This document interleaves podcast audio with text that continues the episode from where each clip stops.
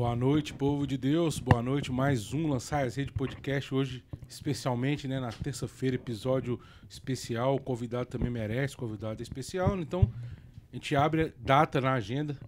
Né, Gustavão? Boa noite. Com certeza. Boa noite, Renatão. Boa noite a todos vocês que estão nos ouvindo aí, né? Então, quem quer falar aí? Manda bronca aí. Sim, hoje a gente tem um convidado especial aí, né, Renato? É, professor, pai, né? Mas antes de passar a bola para ele, eu tenho um, um, um, um, textinho aqui que inspirou o coração, algo elaborado, né? Para a gente poder começar algo bem temático do dia aqui. Quem conhece o nosso convidado, quem lê, né, participa aí, já conhece ele das redes sociais, sabe que o cara é bem, é bem do sertão mesmo, né? Então vou começar mais ou menos assim, hein? Da terra e do terreno, no sol, na chuva e no sereno, no churrasco e na galinhada, no pé de manga de jabuticaba. Da vaca leiteira ao touro brabo, da cidade ou do campo, tem que ser bem rústico para gostar de mato. Aqui nós troca o funk por uma viola e um modão. Toca parada dura, ginigeno e tião. Pois para gostar de nós tem que ser bom de coração. E aqui só tem pescador dos mior, de ficar o dia inteiro na cavalgada e voltar só no pó. Mas eu vou parar por aqui, pedindo para você daí acender seu fogão, a lenha ou sua lareira pois nós agora segura na fivela e tira o chapéu para saudar nossa padroeira, para abençoar nosso podcast. E para você que não está sabendo, quem vai estar aqui, vou te contar bem baixinho. É um sujeito homem, cabra macho, e o nome dele é Eric Godinho. Ó, oh, rapaz! Aí sim. Começar é. com o pé direito. Aí, aí, e, e, quem contava, meu avô contava vários causos, né? E tudo, a época que ele ia né, é, querer garinhar lá, né, as menininhas e tudo, ele, ele metia uma dessas assim, ó. Eu não vou na tua casa porque tem muita ladeira. Seus cachorros é muito brabo e tua mãe é faladeira. Ah. Mas assim, muito obrigado, viu, pelo carinho de vocês, pela abertura. Deus nos abençoe, nos guie e estamos aí à disposição né, para contribuir, para bater esse papo aí bacana com vocês, com todos aí que estão nos assistindo. É um prazer muito grande, tá? Amém. A gente agradece aí pela disponibilidade também, né? É, a gente que estava aí na, na produção aí, né, Gustavo, vendo Sim. a agenda, a gente ficou até lisonjeado, né? Gustavo, pô, o cara deu moral pra gente. Não, então, que isso. Então, é, a gente sabe da, da, da, dos bastidores da sua vida aí, né? Que você compartilhou um pouco com o Gustavo lá. Então, é, por isso também a gente optou por fazer hoje também, para a gente não ficar sem a sua participação aqui esse ano ainda, uhum. né? Para que ano que vem você volte com a Bruna, né? Pode ter certeza. Vamos falar mais aqui para quem não conhece, vamos falar sobre a Bruna, sobre a história dele. Ele vai citar a Bruna em alguns momentos aqui, né? provavelmente. Claro. A gente que é casado, a gente não consegue. Né? A gente sempre traz. É um só, né, Renato? É um, é um só, né? Não tem jeito, a gente tá junto. Então, é a gente sabe disso. Então, a Bruna é uma convidada que estava agendada, que ela teve que desmarcar por. Porque não teve compatibilidade com a agenda. Estava agendada, ela, ela teve que desmarcar, infelizmente. Mas ela vai vir ainda, a gente vai ter que abrir uma agenda extra que seja assim. É também. porque foi possivelmente numa semana que eu não estava. É, foi isso que ela falou. Né? Não estava presente. Para ficar com os meninos. É isso que ela falou. E aí me parece que não tinha alguém para poder. Isso. É, acho que não tá a mãe, eu acho que é a sua mãe ou a mãe Não, é a, a dona Silene, a mãe dela. É. E, enfim, mas aí ela vai vir. A gente quer muito. Seria legal se fosse os dois, né? Sim. Ou até com as crianças também encher aqui. Não, mas aí... é, é, facilita eu estando aqui a semana, né? Uhum. Que aí a gente organiza. Não, se, a gente, a gente vai alinhar se der, aí. a gente vem nós dois com o maior prazer. A gente vai alinhar isso aí. A gente não tem isso de escolher, não é colocar na agenda ou, ou definir uhum. né, o que, que a gente vai fazer, não. É. Vocês já sabem, né, aí a, como é que é a vida nossa, principalmente pai de cinco, né, mãe de cinco, então nós temos a prioridade, nós vamos Sim. falar sobre isso aqui também, sobre a questão de das prioridades da nossa vida. Então, as prioridades da nossa vida são os nossos filhos, a nossa família, né? Uhum. Então, a partir daí uhum. que a gente vai alinhando e ajustando, né, uhum. a, a, a, programação, o uhum. trabalho, as agendas, né? É, e, foi, e, foi, até um, um, motivo de uma conversa nossa no, no nosso grupo para definir o tema, né? Sim. E foi uma fala que você fez num, num story seus que chamou muita atenção da gente, né, Gustavo? Quando falou, é, acho que alguém mandou uma pergunta para você, né? Não foi a pergunta? Sim. É, você falou, é, é, qual é? Produtor rural, professor e aí, aí você falou, é, eu antes, sou, mas antes de, de tudo, tudo, pai. pai. Entendeu? Isso aí chama muita atenção. A gente queria até colocar esse título pra ficar bem assim, chamativo pra pessoa entender que, que te humaniza muito quando você fala desse jeito, né? Então, só para quem tá chegando aí agora, a gente vai, vai, abordar isso, uma vida na roça, que ele é produtor rural, tem uma vida no campo, tem toda uma história, até mesmo com o Tiba, tem um curso com o Tiba, né? Uhum. E acho que o Leonardo, Leonardo também. Penitente. É, Leonardo Penitente. Então, tem um curso muito bacana sobre a vida no campo. A gente vai falar sobre, muito sobre isso aqui. É, os benefícios que tem, né? Que ele aplica até na vida dele também hoje com, com os filhos dele. Então, vai chegando aí, dá tempo de você compartilhar essa live para seus contatos. Pra gente bater esse papo, que é uma prosa mesmo. Falar assim que é da roça, né? Sim, é. É uma prosa. Então... É, e, e assim, e vai ser uma. Eu tô tão à vontade aqui, e eu confesso para vocês. É, e, a, e vocês vão ver que aos pouquinhos eu vou ficando mais à vontade, aí vocês vão ser no meu termômetro. Né? e porque o Gustavo me ligou é, agora há pouco, era umas seis horas. Ele me ligou. Eu, ele me ligou, claro, querendo confirmar, né? Vixe, Maria, Eric quase não responde, demora a responder o WhatsApp. Ele falou que estava confirmado já tem uns três dias, mas deixa eu. Vai que, né? Vai que, né? Aí ele pegou e me ligou. Me ligou, pessoal, ouvintes aí. Me ligou o Gustavo. Eric, tudo bem? Tá tudo ok pro, pro, pro podcast agora, às 8h30? Aí eu peguei e falei com ele assim: Ué, Gustavo, não é sexta? É hoje? Não, Eric, é terça. Moço, eu entendi sexta. Eu tô na roça. E aí ele. Des...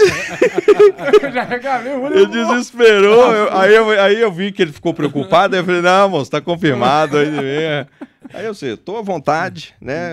Assim, é, nós nos encontramos aqui umas três vezes, né? Pra, que a gente conversou. Sim, sim, sim, sim. A gente eu sempre encontro. O... Nos arautos, né? Nos arautos da Santa Missa. E, assim, só para você ver que essa parte humana, é, com pessoas que eu encontro hoje, eu já crio uma intimidade mesmo de. Não, isso, Por... isso, é, isso aqui Porque... é real, né, Gustavo? Gustavo é. teve todo mundo teve vindo aqui, a gente sempre fala isso. No final você vai ver. Nossa. A gente vai parecer que a gente já se conhece há muito tempo. Não, e isso é que é importante. É. Isso é laços humanos, isso é, é afetividade. Uhum. Né? É. Quem somos nós sem afetividade, até mesmo para a criação dos filhos, né? para a relação nossa conjugal, a afetividade está uhum. ligado a isso. Verdade. E é onde a gente aprende isso? No campo, na terra, na roça, e nós vamos falar sobre isso também. Vamos, vamos sim. Então é só, só para chamar o pessoal mesmo aí, para dar tempo ainda de você divulgar, compartilhar. Tem gente aí que está chegando no Instagram também. Como é que tá o Instagram aí também já? Você tá vendo aí? Não, né? Pessoal que tá chegando no Instagram, a gente tá, tem um, um, Nós estamos ao vivo no YouTube. Por lá o áudio é melhor, né? Você vai ouvir com a imagem é melhor. Então compensa você ir pro, pro YouTube, tá? Você vai ver que é bem melhor. Entendeu? E comente, mande sua sugestão de. a sua pergunta, a sua, seu testemunho, o emoji, um peixinho, qualquer coisa. Comenta na, na live aí, comenta pra gente ganhar relevância, né? Pessoal, vai ser rede, né? E, e, isso aí vai, você vai lançando na rede, porque o projeto aqui também é seu. Você vai lançando, uma hora você pesca um peixe bom aí. Né não? Então fica à vontade aí pra, pra jogar na mesa aqui também uma sugestão de conversa aqui, tá bom? Enquanto a gente estiver conversando, fala, ah, não, eu tenho isso aqui para falar. Fica à vontade. Daqui, de tempo em tempo a gente vai ler um pouco os comentários aqui, beleza? Mas fique à vontade para participar também. Até pra gente saber que vocês estão aí, vivo também, pô. Uhum. Não é não? E, e, hein, Renatão, enquanto o pessoal não chega aí, Gustavo, pessoal tá chegando aí, é, eu queria, né, antes de eu começar aqui, deixar o meu abraço para os meus filhos, que estão lá na telinha, tenho certeza que eles estão lá nos assistindo. Vitor, Vitão, Maria Vitória, Jefferson, Tiaguinho, Cauê, papai ama muito vocês, tá? Meu amor, Bruna, também te amo muito. Então, é, tá dado o meu recado, agora eu posso começar. Porque eles cobram, viu? Te é, falo, não, e, e eu porque aqui e eu tava vivo que eu sou cobrado também. E eu tava saindo, eu acho que eu não esqueci. Eu falei o nome dos cinco, né? Que às vezes Falou, fui contando eu, aqui. É? Fui porque contando. eu tô é tanta câmera aqui que, que, mas ele eu tava saindo, né, agora para vir para cá. O o Tiaguinho e o Cauê queriam vir. Papai, onde é que você tá indo? Aí eu falo, expliquei para ele que eu estava vindo para o programa, para o podcast, para falar da nossa roça, para falar da, da nossa criação, para falar deles e tal. E ele, não, papai, eu quero ir com você, eu quero ir com você. então, agora saindo, né? E aí a Bruna falou, não, mãe, mamãe vai colocar vocês aqui para assistir, o papai vai estar na televisão e tudo. Aí eles... Já foi bom que você já, já cumprimentou isso lá no começo. Então... Já, já. Tem... E já deve estar com banho tomado lá agora, já tudo jantinha. Só então, assistindo, então. Só assistindo o papai aí, tá? Papai é. ama muito vocês, tá, meus filhos? Fala pra Bruna lá depois pra comentar também. No chat, beleza? Então é isso aí, galera. Então, vamos. Você quer falar alguma coisa? Porque. Sim, eu... a gente tem a passagem bíblica lá no, no, no, no Fly, uh -huh, né? Pode ser. Mas você queria falar alguma coisa Não, antes? Pode ir, irmão. A gente poder começar. É pedir a intercessão de Santa Filomena, né? Santa Filomena. Rogai por nós. Amém. E aí, vamos começar aí com a passagem bíblica que está lá no, no Fly lá, que faz todo sentido com o que a gente vai conversar aqui, né? Êxodo, capítulo. Opa, também saiu aqui. Capítulo 23, versículo 10, que fala o seguinte: Durante seis anos semearás a terra e recolherás o produto.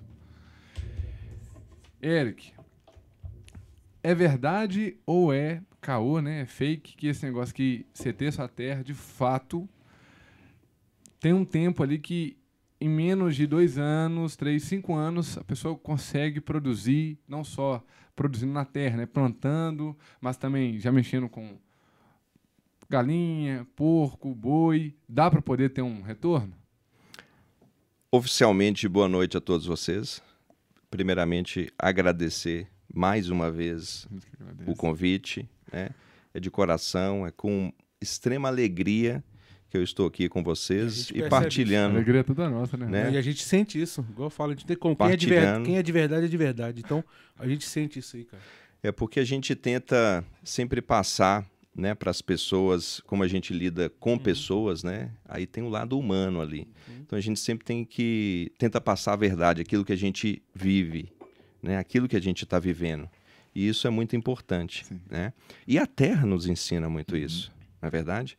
E sobre a inspiração aí, né, da passagem bíblica que vocês acabaram de ler, é, ela vai além, né? E ela ainda fala: plantai durante seis anos, vocês colherão os frutos, e no sétimo ano vocês terão que descansar a terra para descansar os animais. Né? E aí, aonde que a gente entende isso no dia a dia?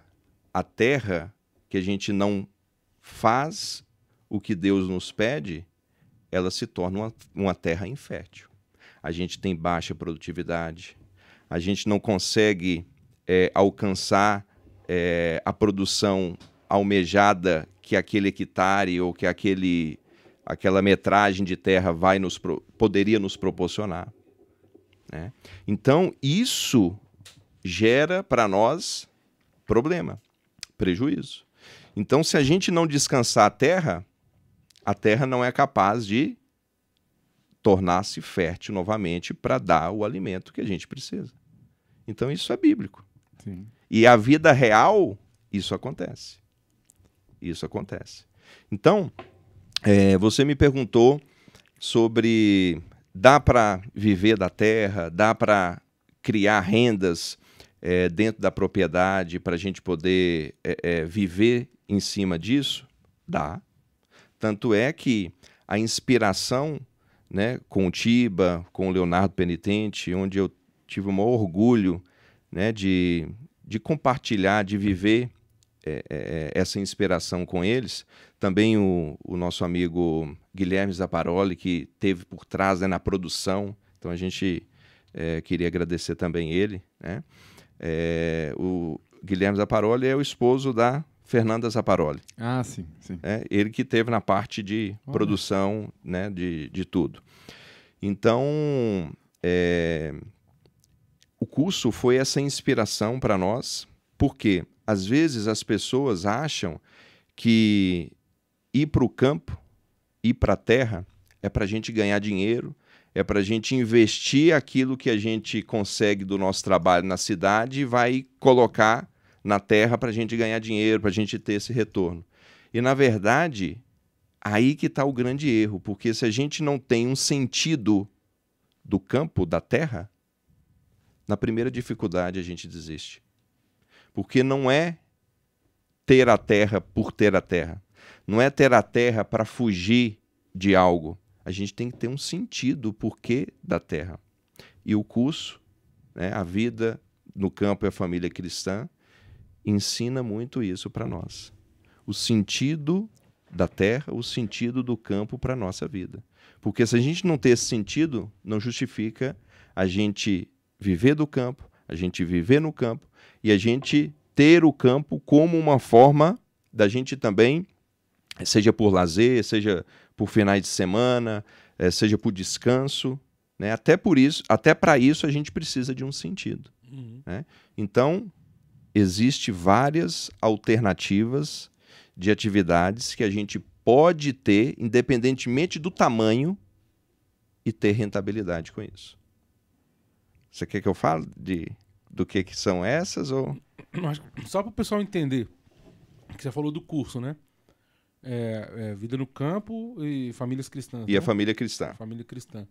É, só para gente entender da onde que veio esse, esse- essa inspiração e qual que foi o propósito do curso, assim, em si. Bem basicamente para o pessoal entender por que, que existe esse êxodo rural, alguma coisa nesse sentido, assim. Porque tem gente que ainda não percebeu isso, tá? A É, né? fala é, tem muita gente que ainda não percebeu isso, que é um movimento ainda para quem ainda é. Como eu posso dizer? Não sei, não sei como te dizer, mas é um movimento ainda que ainda tá meio assim. A gente observa porque a gente tá mais, mais perto das pessoas. Mas tem gente ainda que tá muito fora que não cogita a ideia. Sabe? O pessoal às vezes sabe, mas ainda não. O que eles têm é aquela ideia do sítio de final de semana, cara. Ah, sim. Entendi. Sacou? Tipo assim, Muito ah, eu tenho, radical, eu né, quero um isso. sítio no final de semana. Só para eu. É, Descansar. entendeu? Aí não tem essa, essa noção de que existem famílias que estão indo para o campo, que estão, às vezes, te procurando, pedindo. Ó, eu vejo que você ajuda também, né? Até mesmo no discernimento, se é aquilo que a pessoa quer. Então, tem esse movimento, mas ainda não é tão é, é, é, propagado, né? E fica parecendo inconcebível, né? Tipo isso, assim, é. E final de semana é uma coisa, mas ir morar, nossa, tipo, eu recebo 10 mil, tipo, eu vou ter que largar aqui por ir pro campo, não tem como, né? Tipo assim, a pessoa É. pensa e isso, né? por que que tá acontecendo isso e, e quais são os motivos que as pessoas estão procurando esse êxodo rural? Isso. Só pra- porque, para entender a inspiração do Tem alguma curso, coisa entendeu? envolvida com Nossa Senhora? Não tem, né? Tipo isso, é, né? é, a gente podia É- falar isso também. É bom pra família, não é? Entendi o que ele quis É, dizer. na, na verdade, é, no caso agora é o contrário, né? O êxodo urbano. É. né? As pessoas saem do- das grandes cidades Ah, para é. poder ir para o campo. O que nós tivemos é, antigamente é que foi o êxodo rural, onde as pessoas saíam do campo, né? As famílias É, foi- numerosas Foi, exatamente. É o Meu avô E- saiu do campo. e É, iam para os grandes centros, né? Para é, busca rural, de foi oportunidade, de Uhum. emprego e tal. Então, olha só, vou contar é, os bastidores aqui para vocês. É, eu já no processo de, né, nas redes sociais, não muito, eu não era muito assim, e até mesmo eu estou melhorando, eu tenho que melhorar muito Uhum.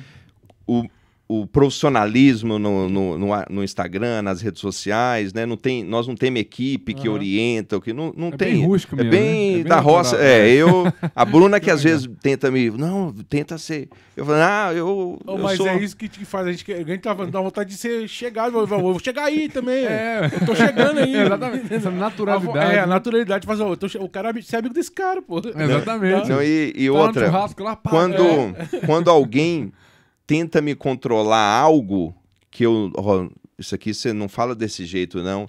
Aí que eu não falo mesmo. Porque aí tira a minha naturalidade, sabe? Hum, Tira a minha, minha Espontaneidade. espontaneidade. essência. Mesmo que às vezes eu falo alguma coisa é, que né, dei um fora, ou É, alguma é. coisa que. Né, mas se isso aconteceu, me desculpa, me- né, mas eu prefiro ser eu. Sim. E a gente vai nos mold... a gente vai moldando né, a forma da gente é, é, é, é, falar no. É. contato com, a- com as pessoas. Então, eu sou assim. E, e comecei a ser assim nas redes sociais também. Né? É, é a, a minha realidade eu tento mostrar um pouquinho aí da, da rotina para o pessoal. Né? Ainda, mais, essa transparência, né? ainda mais depois com, da chegada dos nossos filhos.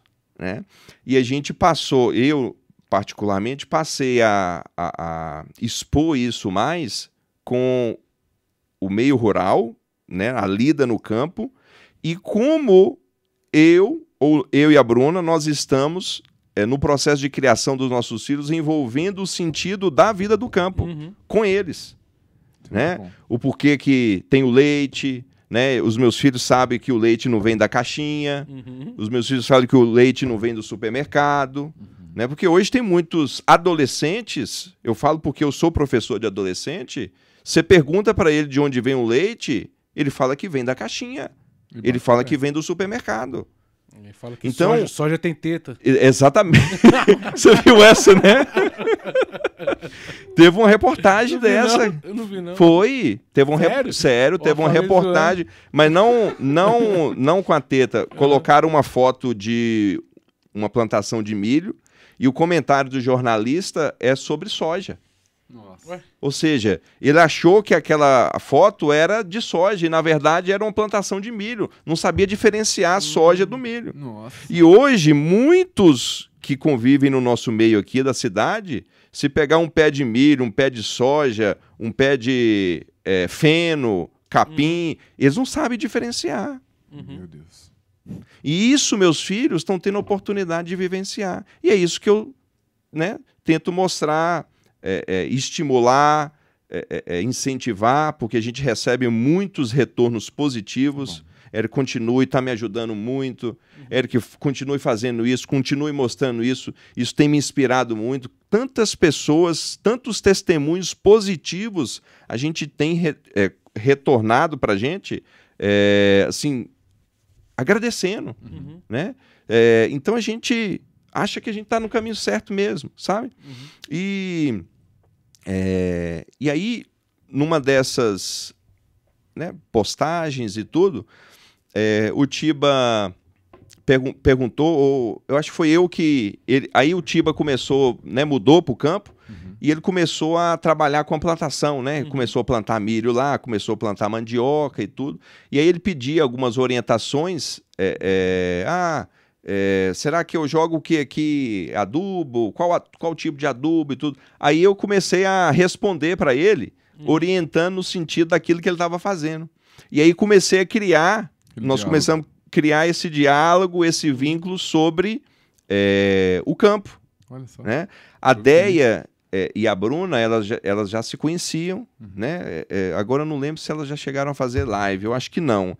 Mas é, elas, elas já se conheciam, conversavam entre elas, mas eu e o Tiba não, Olha só. né? E a gente teve esse primeiro contato através do campo, Uhum. né? Daquilo que ele estava fazendo lá na, na roça dele Entendi. né? E aí é, começou a criar essa, essa, esse vínculo nosso é, é, técnico, vamos dizer assim, sobre o campo, né? Algumas instruções, algumas orientações. E ele teve posteriormente ou anteriormente, não lembro agora, ele teve uma live com o Leonardo Penitente e mais uma outra mulher, não vou lembrar, Bia, acho que foi a Bia.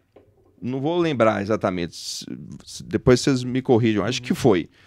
E aí, uma fala do Leonardo no final da live inspirou o Tiba com essa ideia do da vida no campo, Uhum. né, de fazer alguma live, fazer algo mais aprofundado para as pessoas entenderem o sentido da vida no campo. Eu lembro que isso ao mesmo tempo tava todo mundo perguntando Tiba, Tiba, tem algum terreno vendendo próximo de você? Tem alguma coisa na Catarina que você sabe? Eu lembro que eu acompanhava. Aí isso casou com a quantidade de pessoas que começou a ter curiosidade em relação ao campo.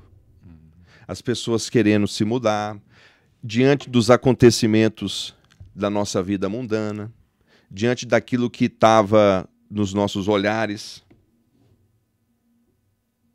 O que é isso aqui? E é interessante ele falar isso porque como que de fato inspira, né? Porque quando eu cheguei, né, eu já vi o, o Eric, a Bruna na Santa Missa várias vezes, às vezes a gente fica sem graça de chegar, né? Mas ele já estava me inspirando a minha, minha namorada há muito tempo, né? Minha namorada e a minha cunhada já acompanhava a Bruna. Minha cunhada tem um sonho enorme de, de, de adotar e tudo, né? Tá se preparando para poder casar também. E a Bruna, para ela, é uma fonte de inspiração. E aí, através da Bruna, comecei a seguir. vi- Viu o o Eric, comecei a seguir o Eric, né? Porque a gente homem já vai seguir o marido e tal. E já. aí, quando eu fui ver as postagens, eu falei, caraca, que que massa, né? E eu sempre gostei desse negócio de interior e tudo. E quando eu fui conversar com o falei, cara, an antes de, de, de, de, te pedir, né, pra você poder ir lá estar tá com a gente no, no podcast, quero te agradecer, porque você, não, pra mim, pra minha pré-noiva, né? Ficam falando que é minha pré-noiva. é, não, inspira demais a gente, né? Em questão do ser família, dessa é. união, né? E ele falando, né? Só dando um parêntese, porque de alguma forma o pessoal tava chegando, né? É, quer dizer, o, o Itiba estava chegando, esse tanto de gente estava dando essa demanda, e da mesma forma como já estava fazendo com o Eric, né? Porque, ó, você vê, perto, mas também imagino a quantidade de gente de longe, né? E, e, alcança, porque eu falava, cara, eu quero também ter uma família de Deus na igreja doméstica, assim como o Eric tem com a Bruna, né? De, de e, e, é bonito, porque de fato evangeliza, né? Isso é muito gratificante, né? É, né, esse retorno. Ó, pra você ver, é mais um retorno e a gente continua. ganha força. E a gente Obrigado. continua. E isso é combustível para nós, sabe? E aí, só para finalizar, Não, é, isso isso estava é, chegando muitas perguntas para o Tiba nesse sentido. Uhum, uhum. E aí ele juntou com a live que ele fez com o Leonardo Penitente sobre a vida no campo, onde o professor Leonardo brilhantemente, né, é, ele tem um conhecimento teológico, um conhecimento bíblico. É, são vários livros que ele leu e estudou para responder o sentido do campo, Nossa, né? numa visão cristã. Né? Uhum. Então, assim, é, o curso ele ele está completo. E isso foi dessa forma que surgiu, né? Aí ele juntou com Leonardo Penitente. A gente vai ter, a gente tem o sentido agora como é que a gente vai fazer a parte prática? Como é que a gente vai poder mostrar realmente o que, que acontece, de que forma que acontece, como é que as pessoas podem é, do campo viver, ter rentabilidade, quais são os tipos de atividade, quais são os empecilhos, aí é onde eu entrei. Então ele juntou né, a parte da experiência dele, é, ele como família fazendo esse êxodo urbano, o, o, o, o papel uhum. reverso, né? Uhum juntou o professor Leonardo com o conhecimento dele é, é, teórico, né, sobre a vida cristã, o sentido cristão dentro da terra, dentro do campo, e a parte prática, onde a gente precisava mostrar de fato como era, de como poderia ser, quais são as alternativas. Veterano de guerra, né? O que, que nós poderíamos fazer. Então juntou nós três. Olha só, cara. Né? E assim, é, eu eu no meio dos dois gigantes. né? Dois gigantes lá. Né? Porque são também inspirações para nós. Uhum, uhum. Né? É, como pessoas, como seres humanos, uhum. como famílias também, que tem histórias brilhantes no processo de educação dos filhos sim, deles. Sim, sim, sim. sim né? Então, são exemplos. Né? Então, eu fiquei muito feliz, muito honrado de ter participado desse projeto. Ah, Eric, é, eu, se eu não for para o campo significa que eu não vou ser salvo, significa que Deus não vai olhar para mim. Não é isso. Né? Independentemente se nós vamos estar no campo ou se nós vamos estar na cidade, os nossos olhares têm que estar voltados para o céu, para nós nos tornarmos e buscarmos a nossa santidade, independentemente do lugar. Mas a gente se inspirou também em algumas aparições de Nossa Senhora, né? Tudo tem um sentido, a gente não sabe ainda o porquê. Uhum. E a maioria das aparições é no, campo. campo né? Tudo no campo. Eu não sei se tem alguma Tudo na cidade. Dentro, dentro, eh, com pessoas simples. Simples, simples. Né? Fátima, Lourdes, Garabandal. Oi. Tá com um índio, né, na cidade de Guadalupe. É. Ali, Mas está no mês dela. Assim, com relação a, a essas aparições, um dos motivos seria esse? Porque ela falou que preservaria o interior, que seria preservado no interior? É um dos motivos também né? Que isso, né, o professor Leonardo explica, fala bem na parte teórica uhum. sobre essas aparições, sobre as inspirações, né, da gente é, voltar para a criação, né? Qual que é a criação de Deus? A Terra. Porque hoje nós dormimos homens é, voltados para a criação e acordamos homens voltados para a máquina. Verdade. Quem é a máquina? o Estado, uhum. Os poderes políticos, sistema, né? o sistema. Né? E aí, dentro desse, dessa máquina, nós temos dois vírus: liberalismo, comunismo. liberalismo, os burgueses. Aí hoje a gente entende o processo de criação dos filhos, muitos pais burgueses, né, que dão tudo, do, tudo para os filhos, tudo do bom do melhor, né, e os filhos conseguem tudo que querem, É, não sabem Hoje, receber o não. hoje é conhecido como a galerinha do sapatênis, né? É, exatamente. Não sabe se lidar com a frustração, né? Exatamente, né? Fracos emocionalmente, né? Uhum. Problemas, vários proble- problemas com transtornos. Mimado. E a gente maturidade. e a gente vê isso de fato na adolescência, É, você tem contato direto aí, né? direto, né? Então isso a gente vê de fato. Uhum. Isso é resultado desses dois vírus que norteia, Liberalismo e o comunismo. que norteia o nosso o nosso meio, o nosso mundo.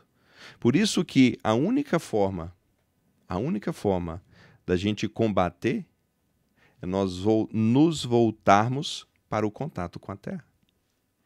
Porque na Terra a gente consegue entender o sentido do campo. Porque quando a gente tem o contato com a Terra, a gente entende que nós somos dependentes de Deus. Eric, explica isso. Se eu planto, eu preciso da chuva.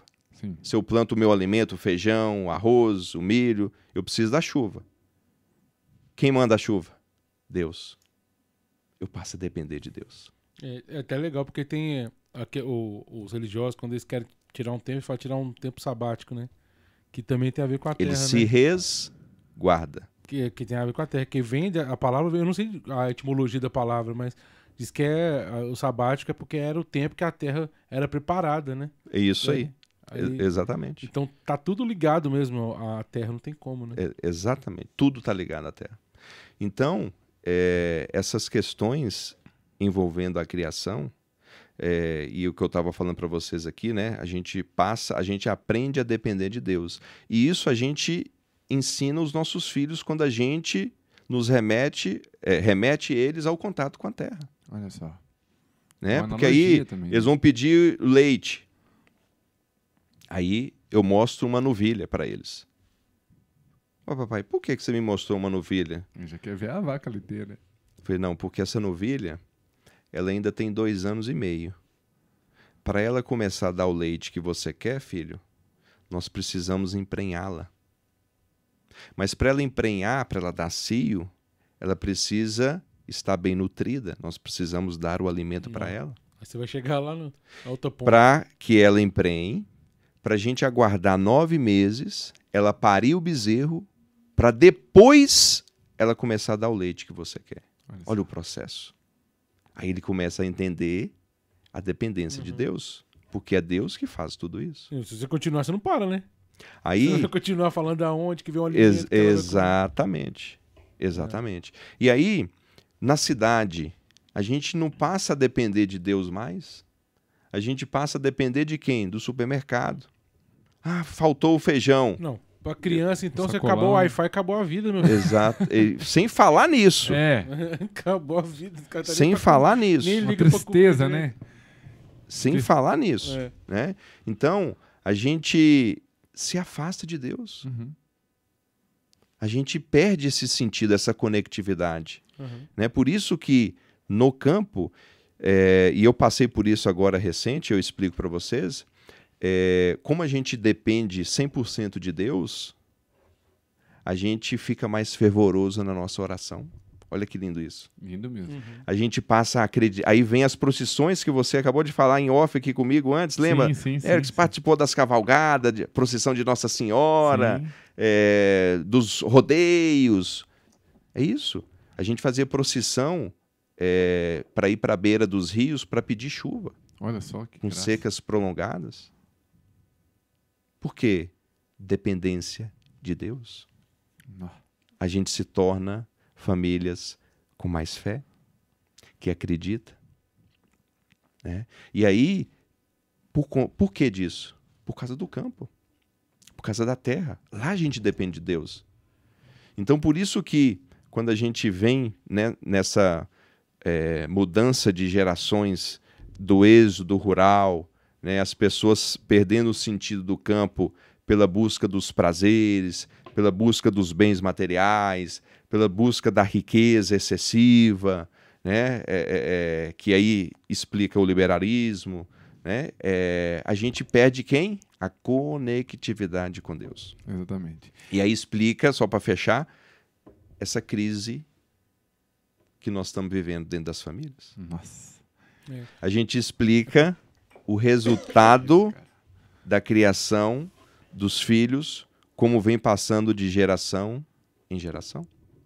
Porque perde a conectividade com Deus que, a, que o campo, que a terra O dá. curso, então, não necessariamente seria só para quem quer ter uma vida no campo, né? Quem tem uma terra lá. Seria. Eu, por exemplo, que não tenho, posso fazer, né? Nós falamos sobre isso. é, isso foi uma pauta nossa, assim, e até mesmo essa pauta nossa se concretizou é, pelo retorno das pessoas que compraram o curso. Nossa. As pessoas falam assim: peraí, isso aqui não é só pro, É, para quem quer ir para o campo, não. Isso aqui é, é uma aula de vida, uma aula de todos os sentidos, se a gente quiser. Sim. É, porque é, é porque é um ponto de vista também, né? Porque você sai daqui e você amplia um horizonte. Meti a mão na. Você amplia um horizonte que você, uma visão que você não tinha. Por exemplo, eu não, eu sinceramente eu não conheço de terra, de, de- eu não conheço nada assim também. Por mais que você vende, né? Não, Imóvel e é, tal, eu vejo é pronto, eu nem vejo a terra, só vejo o trem lá edificado já, eu só vejo o cimento. Entendeu? Eu, então, é, mais que eu vendo o lote ali, né? Sim. Mesmo assim. Mas é, eu, não, eu não entendo a, como é que funciona o, o, o sistema no geral ali no campo. Mas é você falando aí, eu fico só pensando nos meus filhos, sabe? Só pensava assim, peraí, o que, que eu posso aplicar dentro da minha realidade? Mais- lá na minha. Eu tenho um quintal lá. O que, que eu posso fazer lá de repente, sabe? Uhum. Porque a gente fala com ele, sai da televisão. Tanto é que meu filho não usa chinelo, cara. Não usa chinelo. Pesão na terra eu mesmo, chamei de né? Mogli. sabe? Porque ele fica só descalço, cara, e fica na terra e sobe não sei o que, faz. Então, é. Mas mesmo assim, o que, que eu posso, poderia, de repente, explorar mais no meu quintal, sabe? Dentro disso aí que eu tô falando. né? E, e aplicar é, uma visão de mundo dentro da minha realidade também urbana. Entendeu? E aí, nesse sentido, tem várias coisas no lote. Você pode fazer hortaliças, né? Você pode, dependendo do espaço lá, você pode ter um canavialzinho, você Olha pode ter um pé de banana. Com os Né? peixes lá, Né? criar uns É, peixes. aí você pode criar Ah. peixe em caixa d'água. Eu né? Aí trabalhei. você faz a Aí, ó. piscicultura. Piscicultura eu trabalhei. né? Apesar que nós tem uma aula de piscicultura no Olha curso, só. tá? E piscicultura, ela a variabilidade da piscicultura ela é muito complexa. Por quê? Porque vou, vou, vou te dar um exemplo. É, com, a, com vaca, vaca leiteira, né? Pecuária leiteira. Se eu erro no, na formulação da ração para as vacas, o que, que vai acontecer? As vacas vão diminuir a produção de leite. E a qualidade cai também, né? Tá, mas é, é o mínimo que Isso. vai acontecer. É, De prejuízo, vamos Sim, dizer assim. sim. Agora, se você na piscicultura não consegue controlar um pH, se você na piscicultura não consegue controlar a temperatura da água, por exemplo, quem mora no sul do Brasil, Nossa. Uhum. você não perde a produção do peixe, você perde a criação toda, Nossa. morre tudo. É um prejuízo. Então, é, uma variação na criação de peixe, você perde seis meses, cinco meses, às vezes estava faltando dois meses para você abater aqueles peixes, porque você descuidou na temperatura, você perdeu tudo. Que isso. Então, por isso que essa variabilidade é, e o cuidado dentro da piscicultura ela é muito, muito séria. Uhum. E às vezes as pessoas, ah, eu quero criar peixe em caixa d'água, ah, aí compra, gasta e tudo, aí vai criar os. Não sabia da temperatura, não sabia do, da quantidade de amônia que as fezes do peixe provoca, né? E que isso é tóxico para o peixe. Em todos os detalhes, né? Então, todos os detalhes. Né? E as pessoas hoje querem o. querem o- Aí vem do tempo, né? Uhum. não querem esperar. Elas querem já imediatamente ter. Elas têm, compram, que aí o dinheiro consegue fazer isso, mas não tem o tempo, não tem o conhecimento, não busca informações, não tem a humildade de perguntar para as pessoas, Uhum. acha que sabe, Uhum. e aí é onde se frustra com um prejuízo, com um problema sério envolvendo, por exemplo, uma, uma morte aí do- da população toda do- de uns Nossa, peixes desses. E é um prejuízaço, né? Uhum. É, você falando sobre isso, você- você me me fez lembrar mas o seu Cabral, lá dos Arautos lá. Cheguei lá e tal, tava comendo um pão de queijo com doce de leite. O seu Cabral, pra quem não conhece lá, fica na portaria, mas é o chefe de cozinha dos Arautos aqui de VH. E assim, cara tem um, um gosto refinado. E aí eu tô assim, não, seu Cabral, que, que doce de leite gostoso. Não é fazendo propaganda, não. Aí falou, não, mas isso aqui é viçosa, né? Eu falei, você sabia porque que ele é o melhor doce de leite? Eu falei, não sabia. Não sabia? Não, não sabia não. É o melhor porque eles estudaram qual capim que, a, que as vacas estavam comendo. E eles viram que o capim que as vacas estavam comendo estava na mesma qualidade que os outros doces de leite. E aí eles começaram a pesquisar é, outros tipos de capim e começaram a plantar para as vacas comer outro tipo de capim. Ao ponto que eles foram estudando, estudando, até que é, chegaram numa qualidade, um tipo de capim, que quando colheram leite, o doce de leite ficou muito bom. E aí, motivo, né? E eu achei isso interessante demais, igual você falou, né? Mas só que, assim, para a questão da pecuária, né, na, na, na, das vacas, já não tem tanto problema, que vai baixar a quantidade, não vai morrer, né? O rebanho todo. É, o rebanho todo. Mas, poxa, eu fiquei imaginando igual, eu trabalhei como escultura. Era várias caixas d'água para é, para vários tipos de espécies. Então tinha é, tinha tilápia, pacu, tinha pacu? Acho que tinha. Era tilápia, pacu, era Matrichã. Qual? Matrichã. Matrichã, a carpa e tinha mais um que eu não lembro o nome. E assim, era quatro, cinco caixas d'água para cada espécie. A demanda era muito grande. E tinha todos os Bregnite lá, os negócios certinho, com gás, com, com tratamento. Tinha que passar. Aí tinha as outras caixas d'água é, vazia, que no outro dia a gente colocava para poder fazer a lavagem. Era uma trabalheira, mas assim, se não fizesse isso, perdia. É, eu para ficava- limpar, né? Para tirar o excesso Exatamente. de fezes. Eu, eu, eu, eu- eu era o... Que isso poderia ser uma fértil irrigação para um plantio, Sim, e, posteriormente, né? Não, e eu lembro, agora eu consigo entender por que, que o chefe chamava tanta atenção. Porque falou, gente, pelo amor de Deus, lave isso aí, porque se, se vocês não lavar aqui, eu vou perder tudo. E a gente achava que era balela, Que né? era migué. Era uns, uns dos meus primeiros serviços. Aí pra você ver, pô, imagina um prejuízo pro patrão, né? Você imagina pra quem tá vivendo disso. Meu Deus do céu, é um, é um, é um trem angustiante. Eu vou- E, o- e o orgulho mata, né? O, o cara às vezes fica com, com, com, com vergonha de perguntar, achando que sabe. Uhum. Pede por bobeira. Mel, Flo- Mel Flores de Aroeira. O, o Érico falar um pouquinho disso aqui também pra gente. Ele até. E ele já abriu aí pra gente poder experimentar ao vivo, tá? Aí É. tem que fazer isso também, né? Porque é falta de educação, né, cara? Então, eu tava até falando com ele que é difícil a gente achar. Você olha pra esse potinho aqui, a primeira coisa que eu vejo é açúcar. Que vira tudo açúcar, cara. Então, e Eu, na verdade, o mel, o mel puro, Uhum, ele cristaliza, uhum. né? Isso puro Acontece. acontece. Então, É, não é, na então é lero, Na lero. verdade, o mel puro, ele tem que cristalizar. O natural dele é isso. É, né? Só que você tem que saber di- diferenciar o mel cristalizado do mel açucarado, Isso. que aí é o mel contaminado. É, e que tem isso aí de com força. Nossa senhora! Então, Por isso que nós temos a CIF. o que, que é CIF? CIF é o órgão ambiental. É, o, é, o, é o do mapa, né? O Ministério da Agricultura, né? Que é fiscalizado, justamente a Ah. questão Conselhinho. é, é aprovado, né? Fiscalizado. Ministério da Agricultura. Exatamente. Isso. Renatão. Vamos fazer a. Então, quem ao tem o CIF significa que esse mel pode ser exportado É. para todo o Brasil, para fora, porque tem, A CIF. tem a CIF. Então não é qualquer mel. Não é qualquer mel que nós pegamos, fizemos lá no fundo da fazenda, no fundo de Aham. casa e, e, e- e invasamos e estamos disponibilizando. Não. É mel da abelha mesmo. É mel puro, é mel higienizado. É. E eu vi lá até na- numa, umas postagens suas lá. O trailer você- do curso também, ele mostra lá. ó. É. Eu vi lá. Ah, é, no- quem tem. Quem, quem- no curso tem também a, uma atividade que a gente fala sobre o mel, né? Como é que você vai produzir o mel. Entendi. Então é Bom, o é mel bom, viu? Santa Filomena. É, onde que eu acho esse aqui? O mel Santa Filomena, Vou pôr por enquanto, mesa por, aqui, viu? por enquanto ele é, é, em termos físicos, né? É- é- em lojas físicas é local, próximo lá da fazenda, na região ali de, de Montes Claros. Então é um produto exclusivo. Então quem te- tiver um desse aqui hoje, assim, você pode considerar.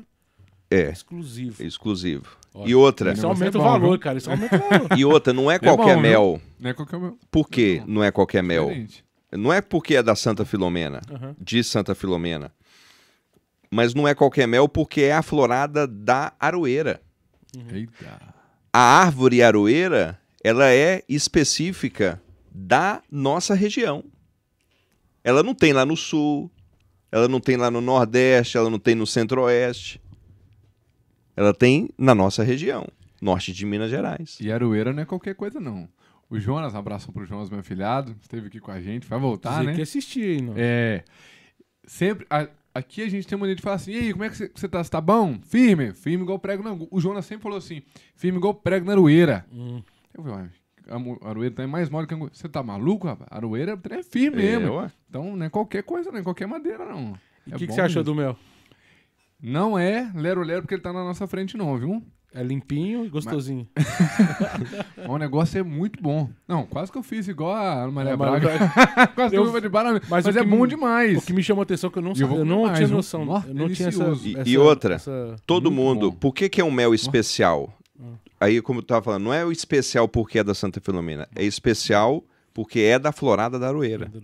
A florada da aroeira é uma florada especial, porque é uma, é uma florada onde o mel ele é mais encorpado. O mel, ele é- você vê que é um mel mais escuro. né? Uhum. É Quanto escuro. mais escuro o mel, significa que é um mel menos adocicado. Por isso que muitas pessoas que têm ali diabetes, ó, o que, que o médico recomenda? Aí. Mel da aroeira. Olha só. Então, o mel da aroeira tem um valor diferente do mel silvestre, que é o mel que pega todas as floradas, que é aquele mel mais clarinho, Uhum. entende? Só que qual que é a diferença? Aquele é o mel de mesa, vamos dizer assim, né, que põe no pão, que é o mel silvestre. É, esse já é um mel mais, vamos dizer assim, de uma você sobe o nível, vamos dizer, Ah, né, do em termos daquilo Igual que você vinho, né? Isso, é isso aí. Tem O- aqueles vinhos. Exata, especiais, boi. é, Aí você vai chegar num vinho. é isso aí. top. Não é um mel comum. Entendi. Não é um mel que você vai Então lá é no exclusivo mesmo. produto Exatamente. exclusivo, né? É, Então, não olha que a pessoa, o pessoal descobrir. E a Bruna começou a A Bruna tá assistindo a gente, viu? Só pra você saber. Ela mandou um, é, um, um acompanhando daqui, podcast abençoado. Olha aí. Bruna. então a Bruna, ela começou a divulgar nas redes sociais dela, igual eu tava falando para vocês, é, nós não teve pessoas que a gente não pôde atender, Olha só. né? Da- Então, de aqui, tanto, a gente não graças a comer Deus não, foi aqui foi foi a exclusivo. saída, Vou né? deixar aqui porque é exclusivo. E aí o que isso Fazer um nos furinho mostra Colher como empreendedores que a gente já tem uma perspectiva de produção para o ano que vem Maior. maior, para a gente poder atender mais a demanda das pessoas. Se a gente bate a meta, a gente dobra a meta. é. Aí nós estamos ainda no processo da criação do site, para a gente Olha disponibilizar só. no site. Né? A Bruna é, é, vai ativar, ela tinha uma lojinha é, dela, né? Ah, no, textos, no site né? dos textos Uhum, e uhum. tudo. E aí nós vamos, com a chegada dos meninos, né? E é ela que fazia, impossibilitou, é o que eu falo para vocês, nós vamos falar sobre a questão de prioridades, Sim. né? É, e aí nós priorizamos os nossos filhos, então é, esse projeto ainda ficou um pouco de lado, mas nós estamos no planejamento de retomar isso daí e às vezes linkar né, a lojinha com o Mel Santa Filomena para as pessoas, é, é, às vezes manda mensagem, é, a gente não vê ou demora para ver querendo mel, aí acha que às vezes é a gente que não quer responder Mas não é, né? né? E não é. Então, a- às vezes a pessoa quer, vai lá no site, compra por lá mesmo, vê, já tem calculado quanto que vai ser o frete, já decide o que tem que fazer, pronto, sem precisar às vezes da gente. Show. A gente só fica sa- sabendo que fecha o pedido depois para enviar, Olha só. Uhum. né? Então vai facilitar muito. Então a gente vai melhorando. Uhum. E além Né? do mel, também pode até colocar outros produtos rurais, né? Aquilo que vê que pode. Sem falar do benefício do mel. Exato, é. Ó, já fica aí. Eu... Às vezes a pessoa foi no médico ontem, o médico já receitou, já tá aí, ó. Você sabe Já quantas sabe. vezes os, os nossos filhos já vão estar con- é, já estão conosco, já vão fazer três anos. Olha que benção. Sabe quantas vezes esses meninos adoeceram? Uma vez. Nossa. E resfriado, uma gripe e tal. Uhum. O Jonas falou isso. Por quê? O que, que é todo dia lá em casa? Mel. Mel. É a Santa Filomena. E aí a gente está acrescentando junto com o mel é, própolis. Cinco gotinhas de própolis. Ô, rapaz. Junto com o mel. Porque o própolis sozinho é, Amar. é, é, amar, é ruim. A minha É? sogra uma vez me deu um própolis. Só uma borrifada já fazia careta. E o da, da, da minha namorada, pré-noiva, docinho, eu falei, amor, a dona Cida, ela me deu um, um própolis raiz, porque o seu tá muito dela. aí tá aí, ó, a dica, mistura com, junto com o mel. ó. É. Uma coisa que eu vi que vocês fizeram também, que eu não tinha atinado pra isso, né? Você falou, corrigir a melancia que tá, que tá sem doce, né? A melancia tá sem doce, você usou o mel pra corrigir a melancia. Então, você compra até agora sem ficar com muito receio, né? Tem o mel, né? Você tá É, com mel na melancia. Ô, cara, eu, e eu recebi, e eu recebo as mensagens da galera, falando assim, Eric, cara do céu, quando que eu ia imaginar um negócio desse, você fala um trem desse? Corrigir a melancia. Porque nós somos fissurados com melancia. Hum. Lá em cá, eu particularmente. Tanto é que esse ano nós vamos ter plantio de melancia Ah, lá é. na fazenda. Né? Porque os meninos gostam. E aí eles plantaram a melancia. Olha só. rapaz, Eles estão vendo o processo da melancia. São Caraca. três meses de espera para melancia. Que A bacana. gente podia entrar nesse assunto dos meninos também, né? Você quer falar alguma coisa aí? Não, mas, é, ó, seu Giovanni, ó, já entra em contato com o Eric aí, não perde tempo não, viu? Queijinho, mel Santo Filomeno acabou. hein? Agora tem que a- ajudar Eu. na produção lá. É, exatamente. Contratar umas abelhas lá pra ajudar eles. Exatamente. Tem alambique lá também. E a abelha de ferrão, viu? Abelha de ferrão? É. Qual E- que é a diferença? Não, o que, que você falar? Então, Não, é a abelha de ferrão, é, é Europa, né? Uhum. É, é a abelha africanizada que a Isso gente que eu ia chama. perguntar. né? Abelha africana. É aquela É. que até mata, né? Dependendo da quantidade Isso. de. Isso. O pessoal, o, o pessoal tem medo de abelha de ferrão justamente pelas histórias Uhum. contadas. Ah, é, o menino tal. foi não sei aonde e a abelha matou. Foi. Uhum. Mas a abelha só ataca se você mexer com ela, se você tocar nelas, e principalmente não, não nelas, mas sim no ninho delas. Porque a abelha ela ataca para defender as crias novas Então. que estão na colmeia. Então, aí é curiosidade mesmo de, de, de leigo. pra pegar no, no mel, você tá mexendo com elas, né? Sim. Elas te atacam pra... Não, aí que vem a parte dos EPIs, aí que vem a parte de conhecimento técnico, como você vai mexer, como você vai é, tranquilizar elas, que a gente fala, né? Uhum, A gente joga fumaça antes. uhum. Porque qual que é o objetivo daquela fumaça? Fazer com que a abelha vá na colmeia para encher o papo, o estômago de mel, para ela poder o que não atacar, ela ficar pesada e não atacar, porque ela ataca envergando o seu o seu intestino, né? O seu abdômen. Uhum. Então, se ela tá com o abdômen vazio, aí que ela ataca, elas ficam mais nervosas. Então, quando você estimula ela a ir para a colmeia, pela fumaça, ela, ela comer o mel, você tranquiliza as abelhas. E por que, que ela faz isso? Porque elas entendem que tá pegando fogo. E aí já é o instinto da abelha. Tipo, estocar. Isso, pegar o mel, porque vai pegar fogo, nós temos que ir embora, nós temos que sair. Uhum. Então elas pegam, já ficam preparadas, mas como Mas esse processo demora quanto tempo? cinco minutos. Ah, tá. Você- Você borrifa ali, você dá cinco minutos, aí você pode entrar. Uhum. Tanto é que a segurança, é, é, você sabendo o que está fazendo é tão importante que meu filho, meu 01, o Vitão, de 13 anos, é meu sócio no Mel, nosso sócio, né, do Mel Santa Filomena. Olha só que fenomenal. Ele trabalha comigo no Mel. Uhum. E na parte prática. Ele Bota veste a roupa, ele sabe o que que é uma colmeia, o que que é cria nova, o que que é cria madura, o que que a gente precisa mexer nos quadros, o que que é, é, uma cera. Ele sabe como é que é. Ó, a- ó, papai, a abelha começou a puxar, significa que elas estão preparando para poder é, colocar, estocar o mel. Ô, papai, ó, começou a encher é, oito quadros aqui dessa melgueira, significa que a gente tem que pôr uma segunda melgueira. Então ele já sabe disso. Ele sabe quantas, quantos ovinhos uma abelha coloca, uma, uma abelha, uma rainha coloca na colmeia. Mais de 1.200 ovinhos por dia. Que isso, cara, é muita coisa, hein? Né? Então, ele vai estudando isso, ele vai comentando, ele vai falando, né? É, É, uma, uma colmeia. dele, né? Ex- exatamente.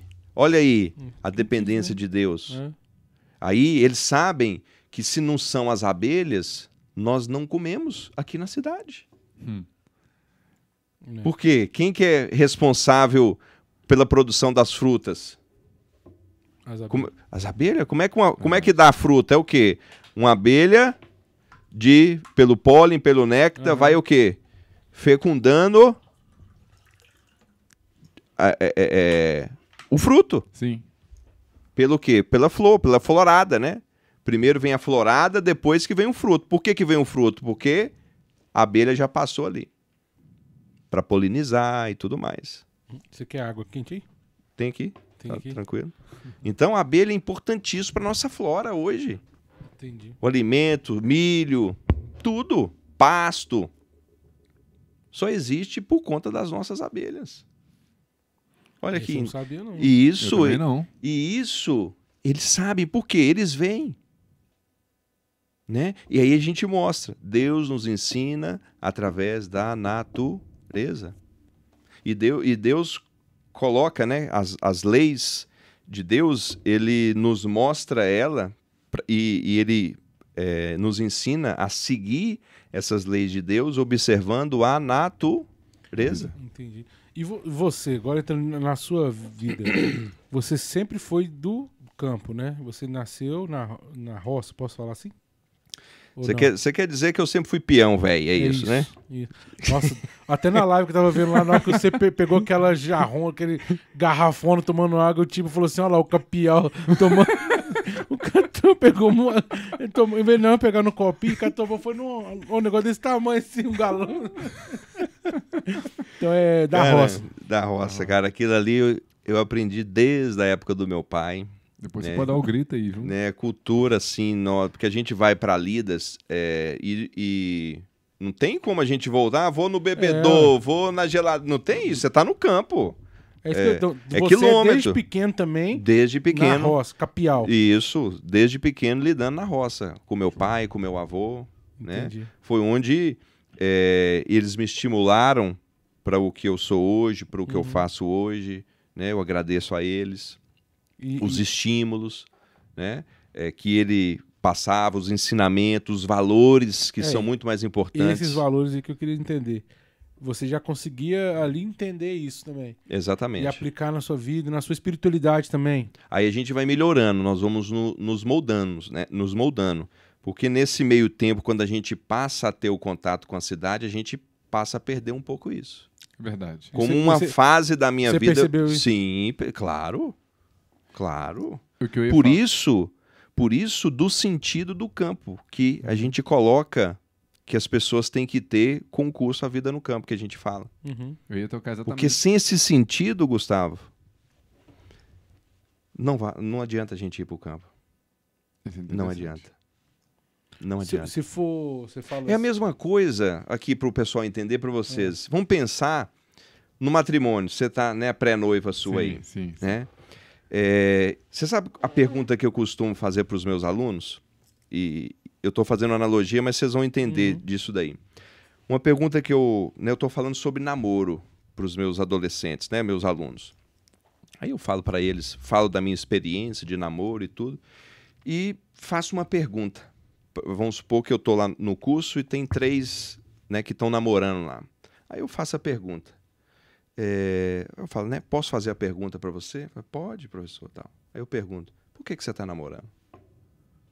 Elas se assusta assim, ué, professor, porque eu gosto da pessoa. Aí eu começo, você está namorando porque os seus colegas todos estão namorando e você não, né? Você está namorando porque o mundo fala que se você não namorar, você é um boiola, você é um gay, ou você é uma, um homossexual Ou um pega ninguém. ou um né? pega ninguém, ou um arroz. É por isso? Para mostrar para as pessoas que você é homem, ou para mostrar para as pessoas que você é mulher, é por isso que você está namorando. Não, professor, não, professor. Não estou namorando porque eu gosto da pessoa, eu quero ficar com a pessoa. Aí eu pego e falo para eles: pergunta para mim. Ué, pode perguntar? Falei, pode perguntar. A mesma pergunta, pode fazer para mim que eu respondo para vocês. Aí eu falo para eles, pergunta para mim, por que que eu namorei a Bruna? Aí eles vão e me perguntam, professor, por que que você namorou a Bruna? Aí eu respondo para eles, porque eu quero me casar com ela. Nossa. Aí eu mostro para eles. Se vocês estão no namoro, se vocês estão no namoro e o objetivo do namoro não é o matrimônio, você não vê a pessoa que está do seu lado como seu futuro esposo ou como a sua futura esposa, termina imediatamente. Porque vocês estão contaminados pelas coisas mundanas, pelas coisas de baixo. E quando a gente pensa no matrimônio, a gente pensa em buscar a santidade. Porque aí vem a matemática. Um mais um é um. Um mais um não é dois. Essa é a, essa é a matemática de Deus, Uhum. Que é diferente da nossa. que é diferente da É nossa. porque você, você pensa em. Não você, você pensa nela também, porque você, eu quero santificar, também buscar a santidade, mas eu quero levar a pessoa também à santidade, né? Exatamente. É você e aí, sair de si também, né? E aí, quando eu entro no matrimônio, se eu me caso com a pessoa ou se eu estou namorando com a pessoa com um objetivo simplesmente por interesse, porque a pessoa tem dinheiro, ou porque a pessoa é bonita, Não tem uma popularidade. ou porque a pessoa tem. é famosa, tem uma popularidade, eu quero me sentir bem é, pelas questões materiais, no primeiro desafio, na primeira dificuldade, Esmorece isso- tudo. vai por água abaixo. Aí eu entro respondendo o que vocês me falaram. É a mesma coisa as pessoas que querem ir para o campo.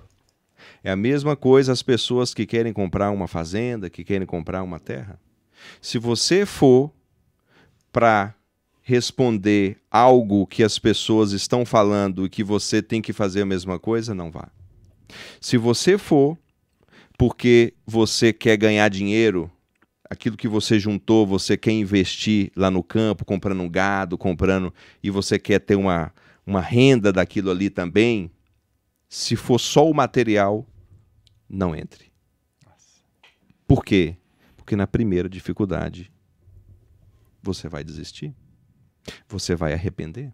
Vai se frustrar, né? Porque não é aí que vem o sentido, não é o material, e sim o que está dentro de você. Não é ter, né? É sobre ser. Exatamente.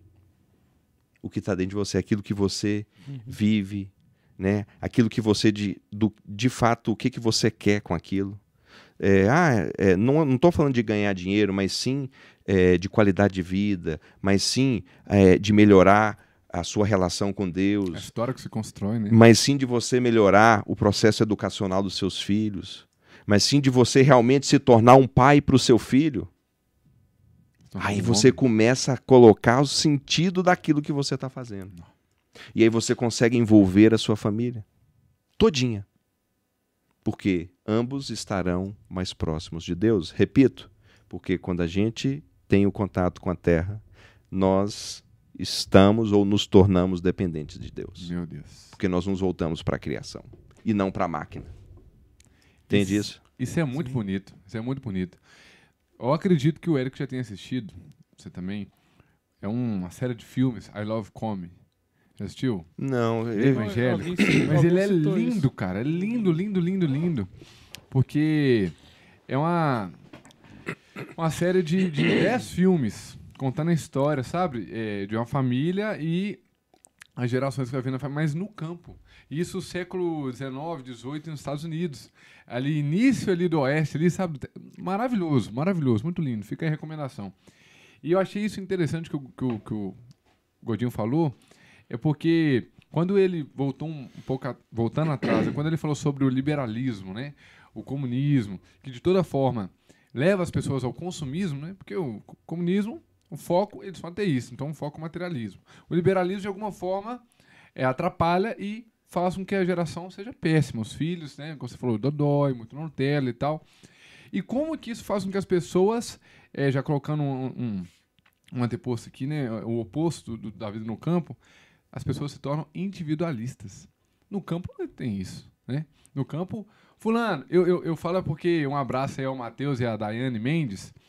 Uma vez, quando eu fui em São João do Paraíso, eu fui por causa deles.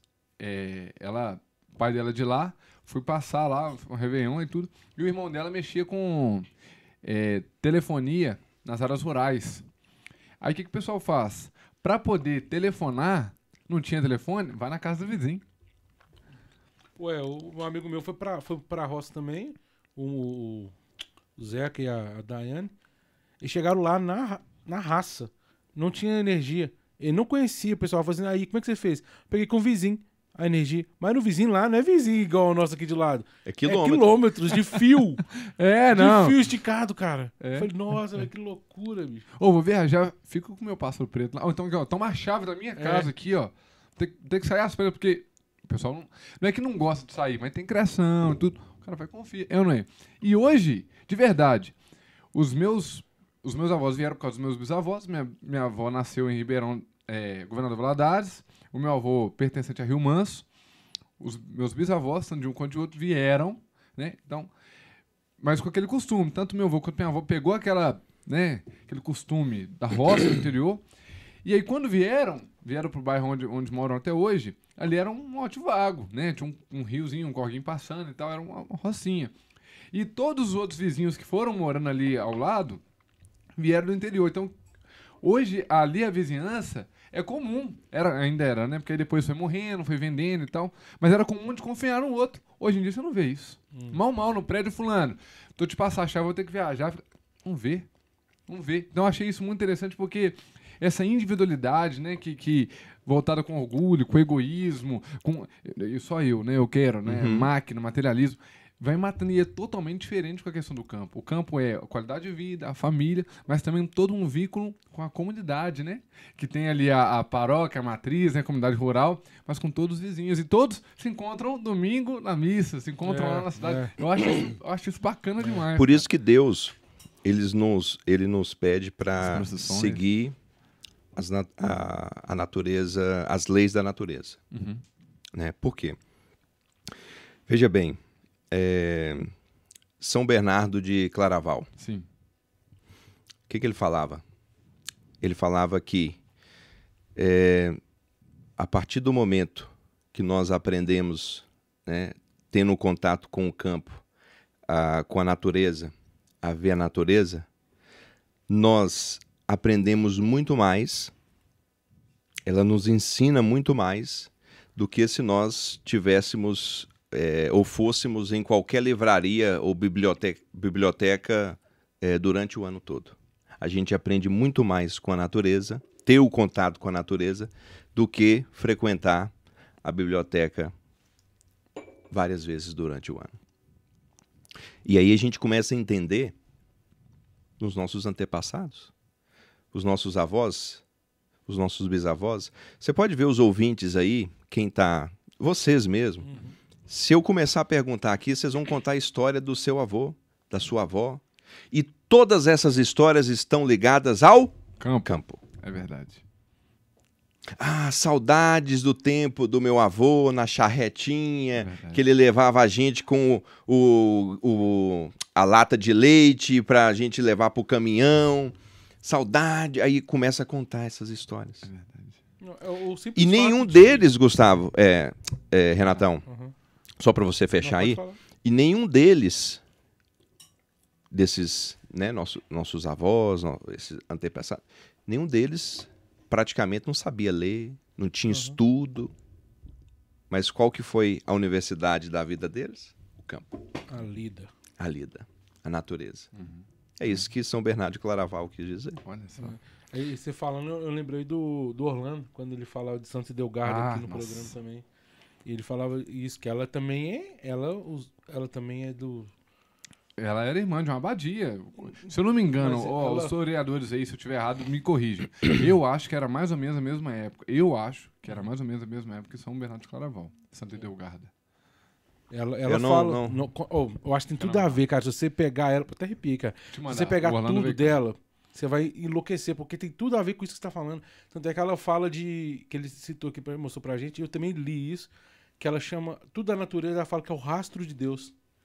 Entendeu? É o rastro de Deus. Então ela foi, ela Nossa. catalogava plantas medicinais, o que que era, o que não. Ela atendia o povo, e quando ela atendia o pessoal assim, ela aproveitava e já fazia uma. Ela era mística. Ela via. Ela, A irmã Zélia faz devoção, é, propaga Oh, devoção. e- ele, ele faz, o Rolando faz, né? Um, O um retiro. E, e o- Então E eu vou o fazer uma pergunta para vocês e para os ouvintes. Pode? Pode? Tá. só não garanto que sabe responder. Não, não, não. Tem Google É, aqui. professor tá aqui, ó. Não, não. Vamos voltar 70 anos no tempo. Tinha Instituto de Índice Me- Meteorológico Não. Para falar a previsão do tempo. Não tinha Rio Ban- Rio Bando dos Reis, não. Tinha isso não? Tinha Itatiaia, não. Mas como é que as pessoas sabiam o tempo de chuva? Olhava pro céu. Não. Não tem ideia. Olhava para a natureza. Mas, É, olha pro céu, o vento. Você quer um exemplo? Eu preciso. Isso meu avô me ensinou. Uhum. Na minha região tem uma árvore que se chama angico. A florada do angico, Essa rua chama Gico. Aí. A florada do angico é nos meses de setembro, final de agosto, início de setembro. Mas ela atrasa. Pode ser às vezes no meio de agosto, às vezes pode ser no meio de setembro, não tem, é nessa nesse meio aí. E aí meu avô sempre falava: quando eu quando o angico der flor, dentro de 30 dias começa a chover. E, o, e esse ano eu fiz essa experiência com o pessoal. Eu fiz um stories. Mostrei o pé de angico, florada do angico, e falei, pessoal, eu falo moçada, né? É, moçada, olha aqui, ó, eu tô plantando. Por que, que eu tô plantando? Porque essa florada do angico amanhã vai fazer 30 dias. E segundo meu avô, que não tinha é, instituto meteorológico na época para falar para ele quando que ia chover, ele observava pela natureza. Ele falava que dentro de 30 dias da florada do angico ia chover. Quando eu estava filmando assim, já vi as nuvens pretas. Nem esperou outro dia, choveu no final do dia e eu filmei pro pessoal a chuva. Nossa. Um amigo nosso também, que os pais estão indo pra roça também. Aí eles estavam construindo lá. E eu. Eu precisava de alguém pra cortar. eh, Eles tinham um eucalipto, né? E ia usar o próprio eucalipto pra poder fazer o telhado. Né? Aí eles chamou um cara lá da região mesmo, lá, pra poder cortar. E o cara, "Vou- pode cortar? Não, eu vou cortar, mas eu só corto em mês que não tem R. eu cara fiquei. Não, eu só corto. É o melhor mês que tem, é os meses que não tem R. Eu- Ô, Diogo, você lembra por que, que ele falou isso? Diogo tava na hora lá, eu não lembro. Ele falou que tinha uns motivos dele lá que, que era porque a- não empenava a madeira, uns trem assim, por causa do tempo. Isso É- pode ter a ver com umidade. É com umidade, então. certeza. Aí depois ele pegou, esse amigo nosso pegou e começou a fazer, peraí, não faz sentido o mês R. Ele foi ver os meses que tinha R. Aí eram os meses que não chovia mesmo, entendeu? Então tinha umidade. Então não era o, o R em si, né? Mas são os conhecimentos do pessoal do campo lá, né? Isso é o mês da seca, É, né? Maio, junho e julho, agosto. isso. Né? Então é o mês da seca. Então não é o mês que tem R, né? né? E, e é verdade. Né? A madeira tá É, seca, não empena. no empenho, exatamente. Você você passou muitas férias no interior, Renatão? Cara, passei algumas, mas não tanto. Eu não tenho tanto. Eu, eu- isso que eu ia falar, que a gente tem um. A gente falava na escola é locus ameno, né? Que é o lugar tranquilo. Então, é, até porque o- o- os retiros são em locais Afastado, né? afastados, cara. Você Uhum. tem, tem que ter contato ali com a natureza e tudo mais. Então você vê que tem uma presença maior ali, né? A gente percebe melhor. Acho que é a gente que percebe melhor a ação de Deus ali, né? Sim. Eu Exatamente. pergunto até porque passei, né, as férias, Colhas Novas, Rio de Janeiro, minhas primas moram uma em Búzios, outra em Niterói, mas eu lembro que todas, todas foram mara- maravilhosas, mas as que mais marcaram foram as na roça. O meu É. avô Sempre é. Nasceu ali pertencente a Viamão, né, então pertence a Rio Manso, conhece, né, com certeza. Aham. E, cara, simples, uma simplicidade, mas assim... Rio Manso tá coisa- co- pertinho aqui. Pertinho, cara. Pertinho, 80 pertinho. quilômetros, É, 90. pertinho. Era a coisa mais gostosa, cara. Simples. TV sempre desligada. Os primos Uhum. sempre brincando, sabe? Então, assim... E, e tudo assim... Por parte do meu avô, porque os primos do meu avô moravam lá. Então, o meu avô só foi me levar depois de uns 12 anos, porque ele falava assim... eu não vou levar o Gustavo na roça, não, porque o Gustavo não vai gostar, né? TV, videogame lá não tem É, isso. não E eu acostumado. sempre pedia. E ele ia pescar, né, com os amigos na compra. Ô, vô, não, você não vai gostar. Aí eu tanto não encheu o saco, ele levou. Mas eu falei assim, ó, eu vou levar pra você poder deixar de ser teimoso. você, eu já nem vou ficar muitos dias, não, que eu sei que você vai me pedir poder, pra poder voltar rápido. Então, se frustrou. Eu desliguei, cara. Não, é, guerrinha de mamone, estilingue, é, pular, era a coisa mais gostosa. E eu sempre falava, vô, vamos voltar, Isso vamos são voltar. as memórias que o campo nos dá. Era gostoso demais. E isso nos ensina. Por isso que eu sempre manga. defendo, né? Eu falo com as pessoas, com vários pais. Por isso que eu sempre defendo dos pais criarem memórias para os seus filhos e com os seus filhos. E aí eu tô lembrando aqui, eu vou lembrando, né, de algumas coisas, né, da época do meu pai, do meu avô sobre como que Deus nos fala através da natureza e onde a gente encontra esse sentido, né, e essa proximidade é, com Deus através da natureza, tem os ditados que ele falava assim, não sei se eu vou lembrar todos, mas ele falava assim: é, a sombra que me acompanha não é a que me socorre. Se eu ando, ela anda. Se eu corro, ela corre. É, ela é mais feliz do que eu, porque não adoece nem morre. Olha que coisa mais linda. lindo mesmo. A sombra que me acompanha não é a que me socorre. Ou seja, é, se a gente. Precisar de ajuda. Exatamente. Eu- isso ligando ao a, a- à cidade. Uhum. Né? Mas aí é aonde que a gente vai recorrer nesse sentido? No campo. Aí a gente. Aí tem outra, que fala assim: é, o juazeiro é uma planta. É um- o juazeiro é uma planta da terra enxuta. O juazeiro é uma planta que dá na terra enxuta. A planta, a fruta não presta para nada. A madeira é torta e bruta. Mas a bondade da sombra tira a ruindade da fruta. Nó. Ente- É Vocês poesia, entenderam a Sim, complexidade sim, disso daí? Sim, é, é denso, Cê né? Vocês conhecem o juazeiro? Específico da Caatinga, do Cerrado. Sim, sim. Pessoalmente, não. A, É, não, a é, fruta pessoalmente não. Eu já vou falar, né? a fruta- conheço, não tenho- não presta para nada. É. Mas aí, aonde que Deus fala através do joador? A fruta não presta para nada. A madeira é torta e bruta. Ou seja, não dá nem para utilizar Pra móveis, para nada. nada. Uhum. Mas a bondade da sombra tira a ruindade da fruta. Nossa, Doido Isso de... é maravilhoso. maravilhoso mesmo. né? Tem outra que eu, eu acho que eu vou lembrar, né, onde no- o homem não precisa estudar é, da natureza. Tem um- uma música do Jado Jados que ele fala Não, sobre vai- isso. Vai ter que cantar. Tem que pesquisar aqui, ó. Mas aqui, ó, recomendo. Além de Tião Carreira, né? E tantos outros, né? Gênero, Triparada Dura.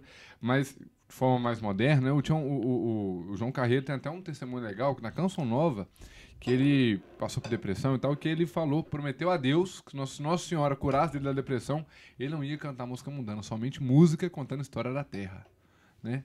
Da roça. Que eram os, os modão É, os antigamente, modão era antigamente, isso, é. Exatamente. Quer ver? Eu vou pesquisar aqui. Mas aí tem um. É, o Cio da Terra do João Carreiro, que ele fala. É, Debulhar o trigo? é, eu acho que essa música não é dele, né? Eu Não sei se é dele ou se ele. Não, eu acho que é É dele. dele? É, corrige aí, João Carreiro. Liga aí. E tem uma outra, quer ver? Deixa eu pesquisar aqui. Debulhando trilha, essa é muito bacana. E tem o, essa do Jado Jados que ele fala, né? Você vem aí na. na- na- na- a gente troca o, o, o funk, os modão, os tuk-tuk aí com os modão. E ele fala sobre a cerveja que você toma, nós produzimos a cevada. A carne que você come é a gente que, que, que- que produz aqui com, a- com as vacas boi. É os tecidos, o algodão. Então, tipo assim, tudo é no campo. A cidade só desfruta e esnoba ao mesmo tempo, né? E é isso mesmo. E muitas pessoas não têm esse. não entendem de fato essa realidade. Porque, na verdade, hoje nós não vivemos uma realidade, né? Uma. É, eu acho que é. O, o, o, Eric, acho que é porque é aquele negócio que eu tava falando. A pessoa não tem noção do que tá acontecendo fora da janela do quarto dela ali, entendeu? Ela não tem noção do que acontece fora. Se sair um pouquinho. até se ela sair um pouquinho, se ela não tiver no celular, ela não consegue ver a beleza da estrada, sabe? Exatamente. Ela, quando ela vai viajar, o que, que ela faz? Primeira coisa, baixar um monte de coisa no Netflix. Ou então Porque tanto de baixa- música, né? É, porque bar, a bar, faz o download ali, você não precisa de internet. Então, vê, passa a viagem inteira vendo um tablet, vendo, ouvindo, entendeu? Não consegue ver a beleza da natureza na estrada, Uhum. entendeu? Então, as pessoas estão muito vi- vidradas nisso, entendeu? Igual, as pessoas querem ser o que a, a, a influência é na- no, no, no- no Na- Instagram. Nas né? redes sociais. Aí, E é aquele negócio assim. Aí fala é que- coisa. fala que a vaca, que o boi é, produz dióxido de carbono, É. que está prejudicando o- Camada de ozônio. a camada de ozônio, a natureza e tudo. E aí são os mesmos que estão lá comendo carne com, Com folhado de ouro. Exatamente, é Ah, os mesmos. gente. É hipocrisia, né? Ah. Hipocrisia. A letra E aí as pessoas que são influenciadas por esses tipos de pessoas caem nessa. Cai. Caem nessa. Né? E criticam o agro. Né? É, Fala, que o, fascista, né? fala que o agro. O agro é fascista. Não, isso eu Gente, recebo o agro também. é top, o agro é top. Não, mas- a propaganda já Mas, mas as pessoas falam que né, tem essa mística aí que o agro não preserva o meio ambiente. Aham. Né? Gente, nós produzimos o que nós produzimos em 30% do nosso território. Eric, O produtor rural é o que mais preserva o meio ambiente. Uhum. E se você for comparar com outros países, eles têm ali 10%, 5% da sua floresta preservada. Nós temos quase 70% do nosso território preservado. esse, esse Nós somos uma potência mundial. É. Nós alimentamos o mundo, 10% da população alimentar- é alimentada pelo agro brasileiro, brasileiro. Ou seja, quase um bilhão de pessoas. É verdade. E as pessoas continuam fechando os olhos para isso. Mas porque não procura, né? E as pessoas con- é, confundem é, agrotóxico com defensivo agrícola. Nossa. Vou fazer um desafio. Deu, que ah, vou comer isso aí não, que tem muito agrotóxico. É. O produtor rural põe agrotóxico na, nisso. só, pe- né? só pensa no dinheiro. No né? di- é. E não é isso. Né? Se um produtor coloca um defensivo agrícola, primeiro, se ele está usando aquele de- defensivo agrícola, ele foi aprovado pelos órgãos reguladores. Uhum. Aquilo está sendo aprovado, a quantidade, a dosagem, que o quê? Que não afeta a vida das pessoas, a saúde das pessoas. Então isso é controlado. E as pessoas não entendem isso. né? Então hoje tem as questões envolvendo é, você produzir de forma orgânica, maravilha. Tanto é que no curso, quem tem oportunidade, a gente mostra é, uma nova forma, uma nova metodologia de você produzir através de agroflorestas, para você é, imitar a natureza dentro de uma área dentro da sua propriedade. Uhum. Então, isso é possível a gente fazer também. Mas, se a gente for pensar numa larga escala, numa população mundial, é, a gente precisa rever todas essas questões. Porque se a gente começar a pensar nesse nosso individualismo, que temos que fazer só disso, é só dessa forma, a gente corre um sério risco de faltar comida no mundo, porque a população vem aumentando. E aí, como é que vai ir a comida? E aí vão ficar reclamando, ah, não, fazendo fila, não tem isso, não tem arroz, não tem. E aí vão reclamar para quem? Porque quem influenciava contra tem dinheiro, Exatamente. vai embora, Uhum. E tudo novinho do campo. vai embora, vai para outro país. E a classe média, a, cla- a classe pobre, que depende de fato disso e foi influenciada a criticar isso, como é que fica? É.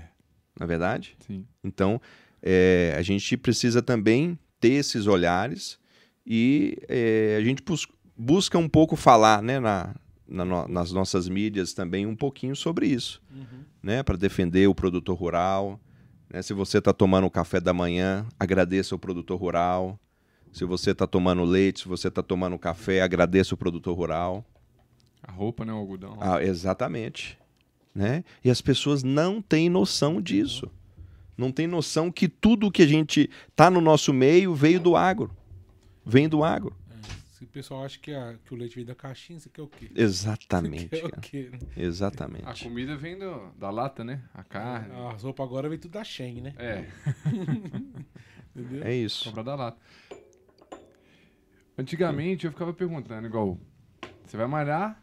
Qual que é a dieta inicial? Batata doce, franguinho, pá. Uhum. Mas eu ficava perguntando, não, mas além disso, ah, não, aí lá na Nutri lá, né? Aí tem um whey, um negocinho bacana e tal.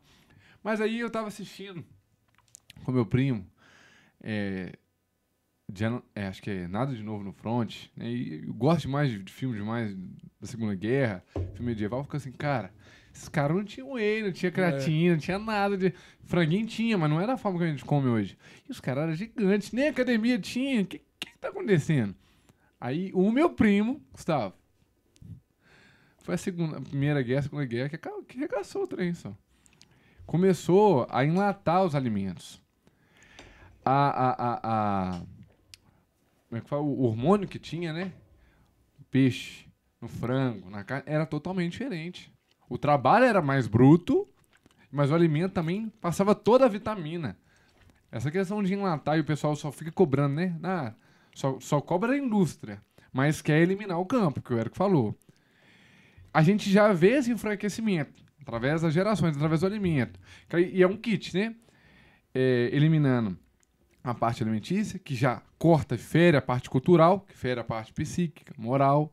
Aí vai vendo, olha a diferença. Agora você falou, Aí nós 50 anos entramos nessa revolução cultural ideológica que a gente está vendo hoje. Sim.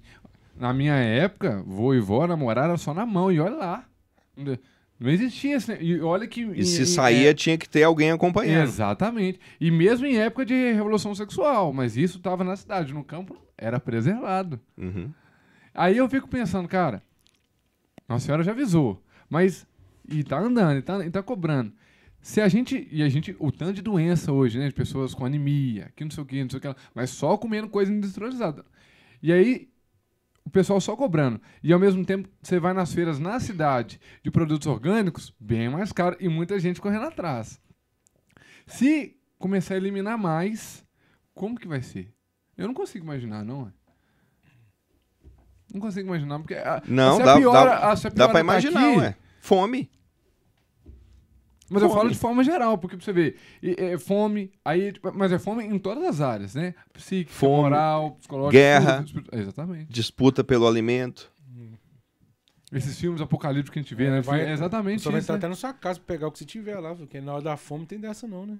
Cara, Exatamente. E isso é sério. Muito sério. E a gente tá achando que isso não tá perto. A gente fica É. rindo, a gente não faz ideia o quanto é sério esse pessoal que luta aí por pegar a terra que é dos outros, né? Ele, ele, ele sabe muito mais do que a gente, né? O valor que aquilo tem. é por isso que eles são desesperados. Foram os primeiros a se revoltar aí quando o, o camarada ganhou, né? Ganhou entre aspas, tá, gente? É. E, e se você for ver, né, e a gente acha um sentido nisso daí, é, você pega ali época da pandemia, iniciou a pandemia. Antes da pandemia, 2019, quem foi a pessoa que mais comprou terra no mundo? Bill Gates. Por quê? Nós não podemos falar. Mas alguma coisa tem, Uhum. né? Alguma coisa tem. Quis escurecer o sol aí, né? Né? As pessoas colocando íons aí ni, ni nuvens, estourando íons em nuvem para poder fazer chover. Então as pessoas hoje querem ser deuses. As pessoas hoje querem tomar o lugar de Deus. É provado do, do, do veneno lá da, da serpente, né? Ser como Deus. É. E isso, o que que coloca, o que que incentiva isso às pessoas? O poder, a busca pelo poder, a busca incessante pelo dinheiro, pelo monopólio. Eu posso isso, eu quero isso, né? Então, isso vai nos afastando de Deus. Isso é muito grave, porque a população hoje, o mundo hoje vem absorvendo isso tudo que a gente está vendo. E aí, às vezes, as pessoas acham que isso é normal. E não é normal. E não é normal. Quem não volta na história, né? É uma mentira contada várias vezes, vai dizer o Olavo de Carvalho.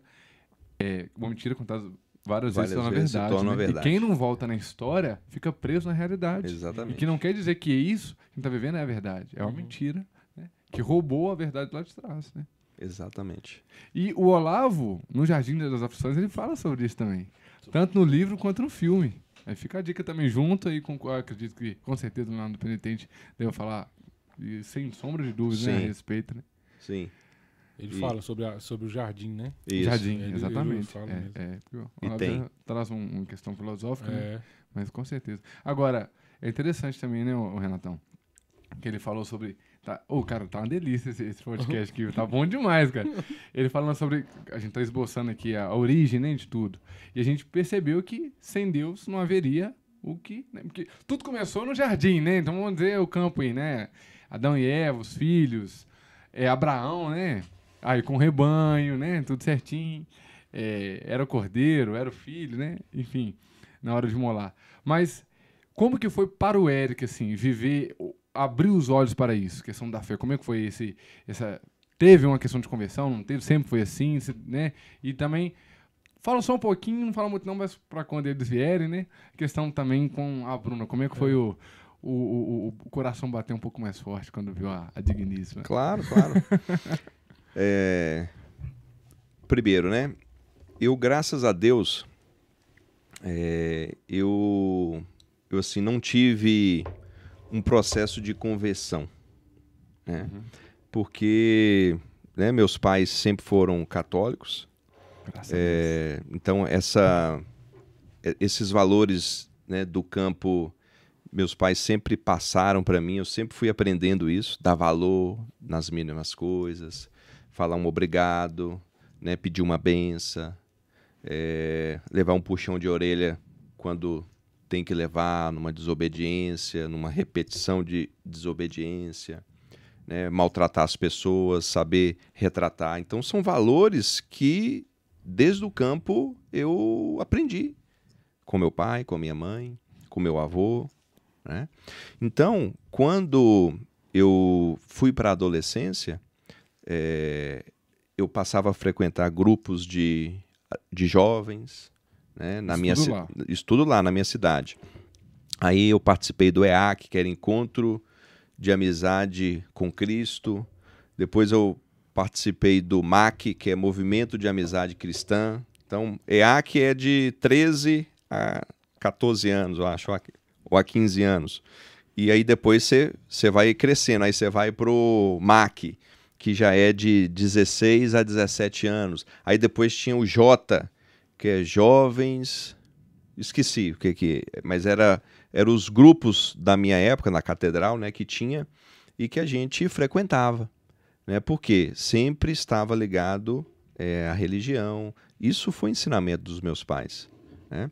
E aí, é, quando eu entrei na universidade, foi esse espaço que eu falei para vocês, onde eu comecei a perder esse sentido, esse, essa intimidade com Deus. A Moninha falou sobre isso. Na, É, Eu lembrei até da, da Cris que ela falou do hiato, né? É, o hiato, exatamente. na universidade.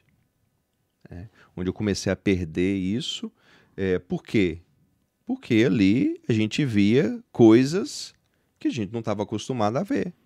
A gente vivenciava coisas que a gente não costumava ver. Um choque, né? E aí era aquele choque de realidade, Uhum. né?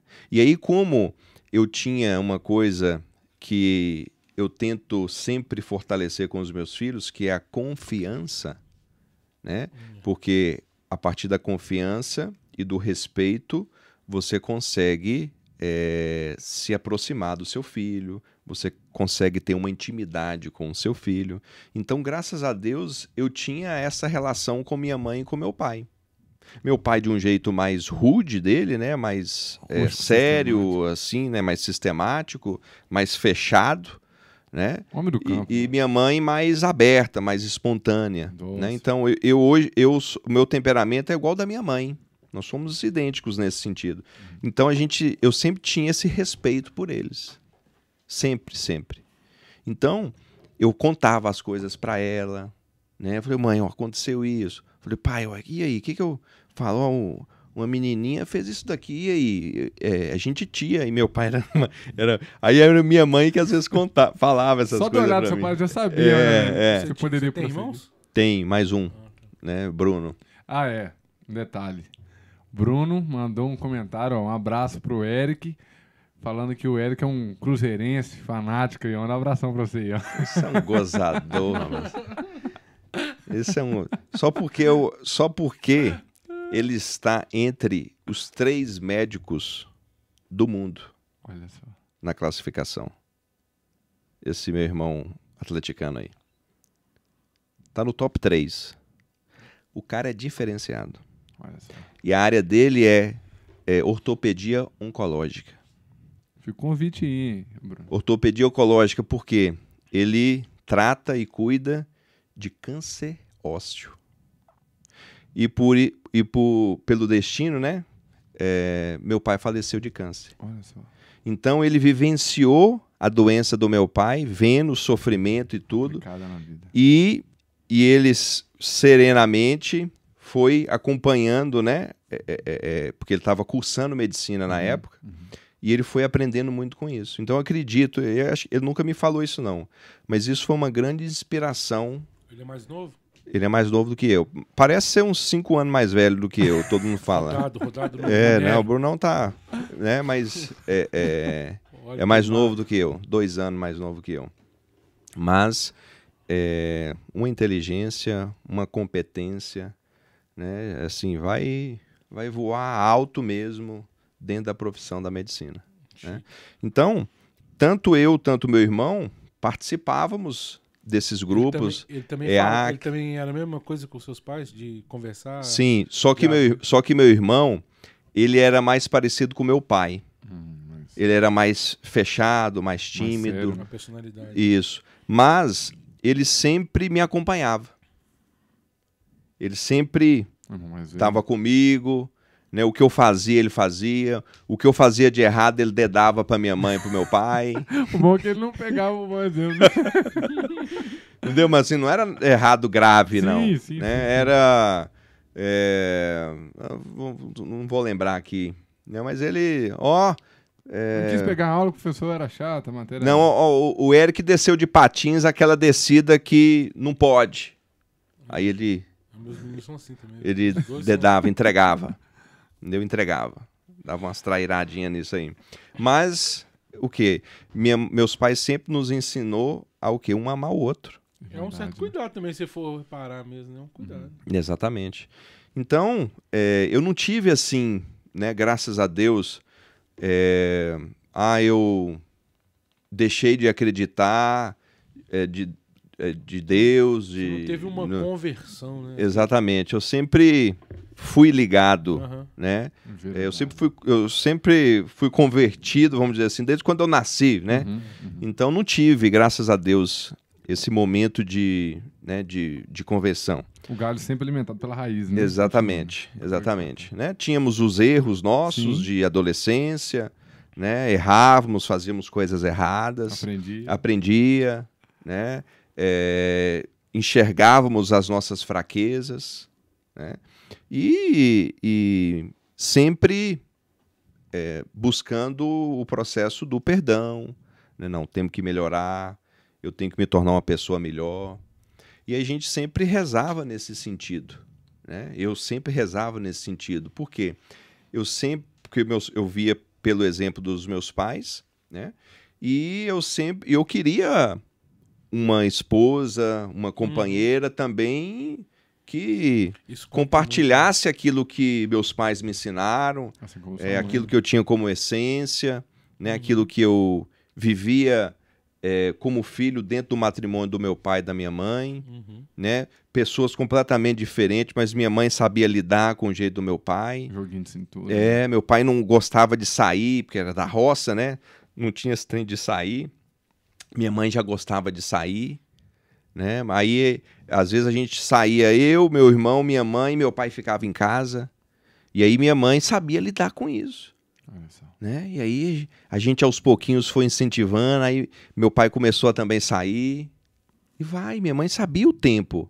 Ela sabia quem era o marido dela, né? E eu amava sim, E, né? e amava sim. Casou com ele sabendo Sabendo. disso, Olha só. né? Então ela sabia que ela casou, não foi para mudar o meu pai, Mas para mal. para amar, exatamente. E a gente quando casa pensando em mudar, em moldar a pessoa, nós nos frustramos. Demais. Nós não podemos fazer isso, né? Então eu fui aprendendo muito com isso. Aí até que eu já, aí eu já estava morando em Belo Horizonte, né? Vim para cá por conta de especialização, para eu me formei em educação física, né? A minha formação primária é educação física. E aí a partir da educação física eu fui me moldando, parte pedagógica, Isso a parte quantos de anos? metodologia de ensino.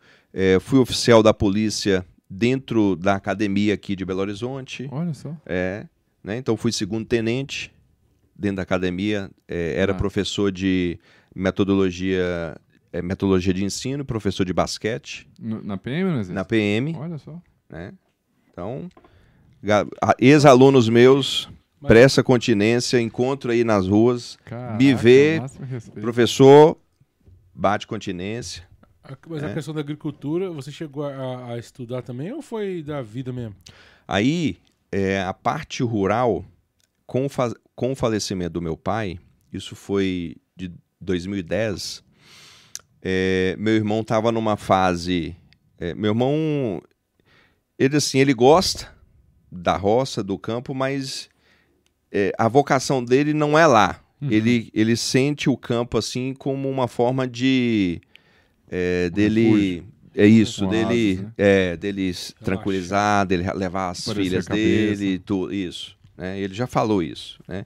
ele foca na profissão dele na medicina é isso aí e é, é- ele é violento Uhum. né? Ele é e uma seriedade, uma compenetrado, né? E, e, e tem a parte amorosa, né, humana dele com os pacientes dele, apesar dele ser fleumaticão, mas ele sabe lidar dessa forma, sabe? Então, não é puxando saco dele não, mas ele, é- ele eu falo dele mesmo. Você falou aí, já tô fã dele já. É, não, e, Imagina- atleti- e atleticano. É mora aqui em BH? Não, em Montes Claros. Ah, mas. Mas morou Aí, aqui. Bruno, Estando por aqui, a gente quer você no podcast. É, hein? morou aqui. É, Vixe, Maria, abrimos mão para formar ele. Né? Ele sabe de tudo isso, né? Porque a gente via esse potencial nele. É, meu irmão é 10. E é legal esse amor de família, né? É É. um time, né? Mas isso é o trabalho dos pais. Tá vendo como é que tava no berço?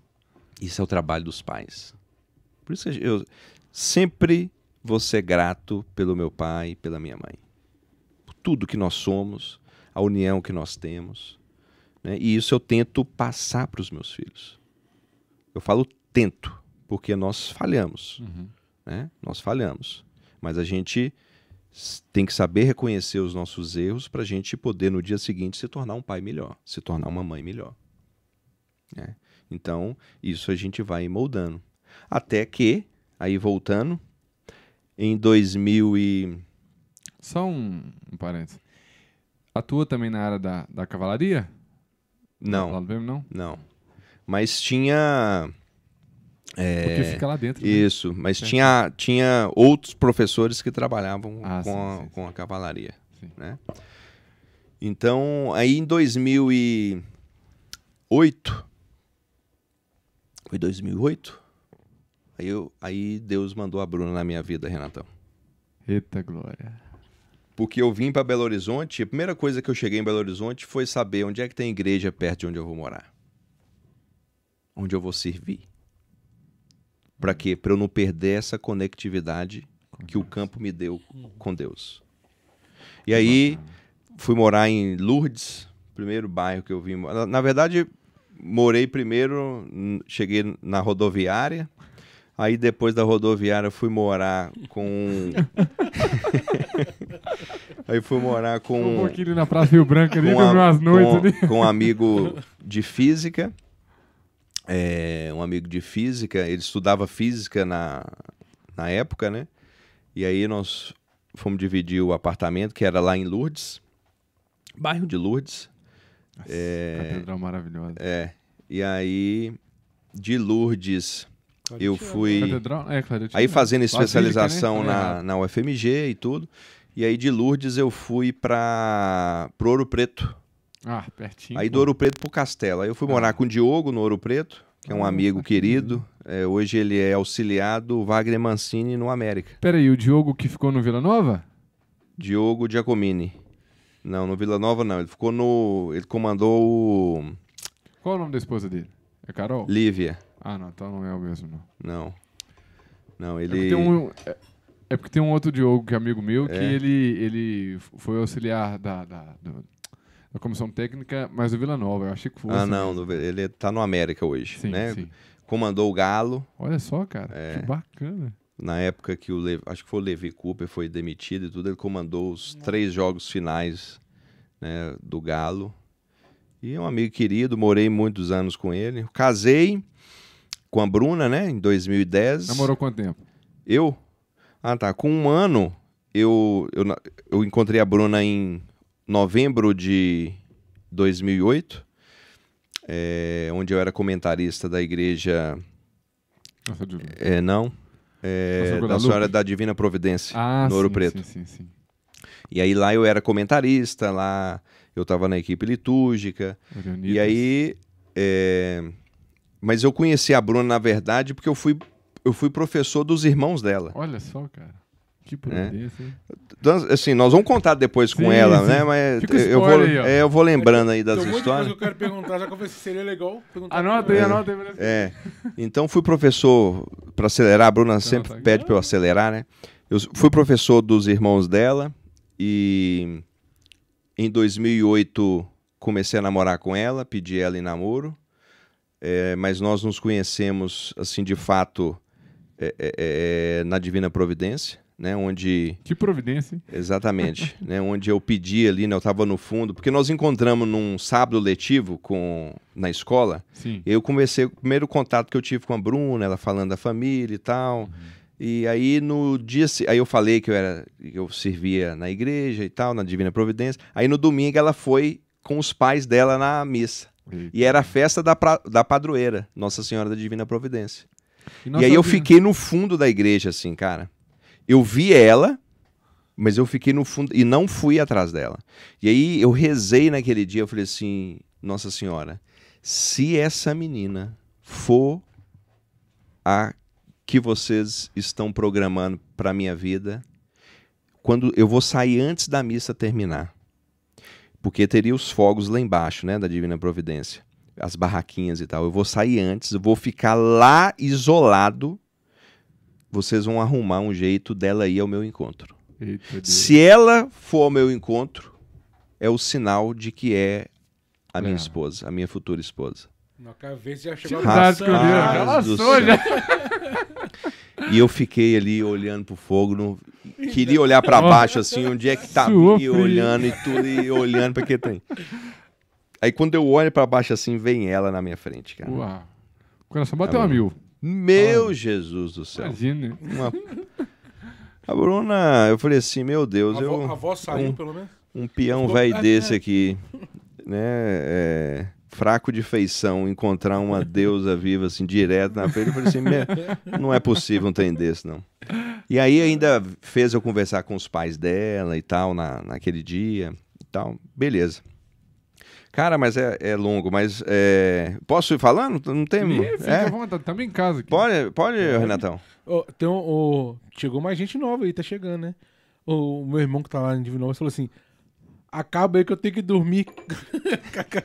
ele tava assim: o papo tá tão bom que não, ele não tá conseguindo Fala com ele, poder acompanhar amanhã. Não, deixa ele ficar acordado, fica acordado vendo aí.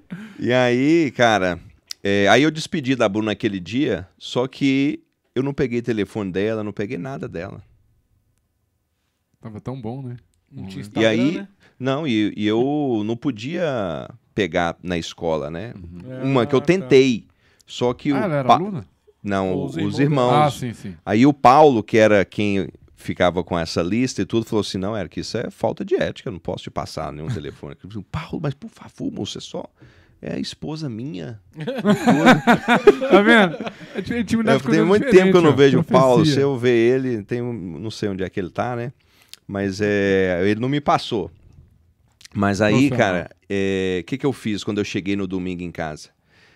Mandei o e-mail pra ela. Nem Orkut tinha, né? Eu já tinha. Não, tinha, tinha, tinha Orkut. Só que aí, eu não sabia. É, aí, não, não tinha Orkut, já tinha terminado esse de Orkut, era Ah, então já tava- MSN. MSN e Facebook. É, então. era MSN. Eu não tinha eh, Facebook, esse trem, não. Aí eu comecei a mandar um e-mail, Renatão, porque Guts tem, né? Peraí, não tem outro tem aqui em Belo Horizonte. Uhum. Aí eu mandei brunagutzen, arroba gmail.com, brunagutzen, arroba hotmail.com. Sério que Mandei todos isso, os e-mails que existe, que existiu, que existia, né, na, na época. E um e-mail foi o dela. Ô, Chegou. glória. Na sua rede, Renatão. Chegou, cara. E aí ela respondeu, aí pegamos o MSN, e aí nós ficamos de segunda para terça, eu, eu creio, ou de domingo pra velho, que segunda. Não, de domingo para segunda. Nós ficamos até umas três horas da manhã, cara, conversando na, no MSN. E eu, naquele peso de consciência que eu tava conversando com aluna, com irmã de um aluno, mas ao mesmo tempo meu coração É pelo chamado, pelo, pela resposta que que Nossa forte. Senhora me deu ali. Exatamente. Uhum. Né? Eu falei assim: não, eu vou seguir o da Nossa Senhora, que custasse o meu emprego Presta sum. né? E aí, na terça-feira nós saímos e aí lá nós formalizamos o namoro. Olha Ah, então foi. E na quinta-feira ela falou assim: "Não, para namorar comigo não é assim não. Meu pai tem que autorizar. Eita. Você tem que ir lá em casa." Eu falei assim: "Perfeitamente, posso ir agora?" Isso Ó. na terça. Eu falei: "Não, mas calma, né? Que isso? Eu tenho que conversar lá." Terreno, né? e tudo, né? Nós temos compromisso na igreja amanhã e tal. E não é assim. Não, então marca o dia e você me fala. Aí marcou para quinta-feira. E aí fui na quinta-feira lá, pedi né, a mão, o seu sério da filha dele. E a história é até hoje. Isso foi em novembro de 2008. Em novembro de 2009, pedi a Bruna em casamento, na mesma igreja, com 600 pessoas ao vivo. Tem, o, tem lá o pedido de casamento no, no canal Que do YouTube da Bruna. cara. Fiz uma. Chamei os pais dela antes, né, disso, do que eu tava planejando. Na época já era o diácono já? O seu Célio, não. Não. Não. Seu Célio, ele fez. Foi aniversário né, do diaconato dele agora, né? De quatro anos, se não, Sim, me, sim. não me engano. É. Né, quatro anos. E aí a história com a Bruna. Não, é. já. E a gente vai trazer a Bruna aqui. Você vai ajudar a gente a alinhar isso aí com os meninos lá. Pode deixar. Pra trazer ela aqui pra gente conversar sobre isso e sobre a questão da adoção, que eu acho que vai ser muito interessante o pessoal entender como é que foi o processo e tudo mais. E com os dois aqui presentes. então, né? com os dois fica legal. É, porque Entendeu? tem todo um processo é, de fé nisso daí, né? Uhum. Assim, a história é muito forte, né? São dez, foram dez anos aí praticamente de espera pelos filhos só. que nós Uhum. ficamos, né? Que bonito, cara. É, e bonito. nós não gente- A desistimos. gente, tá a gente acompanhou um pouquinho, foi agora, acompanhando ainda, né? É, pelas redes sociais, o, a Amanda e o Bruno, E né? o Bruno. Eles Amanda vieram e Bruno aqui também. Perpétuo. Amanda do. Sim. Você já vai. Eles vieram Sim, aqui já. também, estão no, no processo também, então tá servindo de inspiração pra muita gente também. E assim, e o mais interessante, é, eles estiveram lá na nossa casa, né? É, é, nós, nós, de certa forma, acompanhamos o processo deles, né? É, e tiramos algumas dúvidas Uhum. dentro da nossa né, é, limitação, Uhum. assim, mas é, ficamos muito felizes né, com, com a forma como eles né, chegaram para Uhum. nós, né? A questão da humildade. Então, isso é muito É, importante. são diferenciados né? também. Então, é, tá aí. Se Deus quiser, já já eles estão balangando aí o, a gurizada deles e de repente aí, né? Não sei como é que tá o perfil deles aí, o que que eles colocaram o perfil, mas às vezes vem oito aí, sete. Falei pro Brunão, né, Brunão? Prepara aí, cara. Prepara aí que a equipe vai vir grande, vai vir forte. Não sei Vai como ver é um time aí. É só pra quem, não, pra quem não entendeu ainda, só pra deixar o gostinho pro pessoal também pra ver quando a Bruna vier. Introduz aí, Renato. É, voc- vocês adotaram cinco irmãos, né? Isso. É só pra galera entender. Tipo, é, são cinco irmãos que veio no mesmo pacote. Isso, de uma vez. É. Idades diferentes, temperamentos diferentes, demandas diferentes, processos diferentes, vivências diferentes, tudo de uma vez, assim, dentro da nossa casa. E alimentados no mesmo amor, né? Exatamente. E aí, às vezes, a e gente- E o mais velho, né, que tinha. 10 anos, o Vitão. pegou? 10 anos. Quando o Vitão chegou, ele tinha 10 anos. Né? E. É, Vitão. O Vitão é show de bola. Todos, todos, E- todos, todos. E é, aí, às vezes, a gente. Porque tem o tempo de Deus na nossa vida. Não é a hora que a gente quer, não é o que nós queremos. É a hora que Deus quer, Como ele quer, né? como Ele quer, no tempo dele. E o plano dele é sempre melhor, né?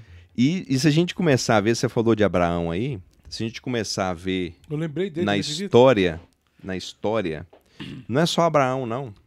Vê Moisés. Moisés, Exato. ele era o que? Gago, Era. mas Deus o chamou para salvar o seu povo. Jeremias, Jeremias, muito novo, mal, mal sabia falar. Deus. Deus o chamou para a, eh, a luta, a santidade. Uhum. Sim. É, Abraão, além de velho, vovô, a mulher era infértil. Uhum. E aí vocês já sabem a história. Então, muitas das vezes, Deus não nos escolhe pelas nossas habilidades. Ele nos escolhe pelas nossas impossibilidades. Isabel com Zacarias. Exatamente. E a gente às vezes não tem esse olhar voltado para o alto para saber entender e compreender isso. Por isso que quando a gente olha para baixo, para as coisas, né, para esses dois vírus que nós falamos aí, pela como que está a vida dos jovens, como que está a vida das famílias, essa imundidade que está aí, que nós estamos vivendo, isso fecha os nossos olhos para a gente poder compreender o que Deus quer nos mostrar, o que Deus quer para nossa vida. Uhum. E a gente entendeu isso no processo de espera, Uhum. principalmente depois da nossa consagração A Nossa Senhora? a Nossa Senhora através do método de São Luís Maria Grion de Beaufort. A Bruna em 2016, eu em 2018, ou deze- é 16, eu em 2018. Pra quem não conhece, gente, o canal dela aí, ela faz toda a introdução, né? É. Preparação. Muito bom. É isso aí. Como é que chama o canal? Bruna Gutstein. G-U-T-E Gu- T-S-T-E-I-N. Você sabe tudo de cor. Você escreveu um monte de e-mail pra ela. É, não, isso aí eu tô treinado.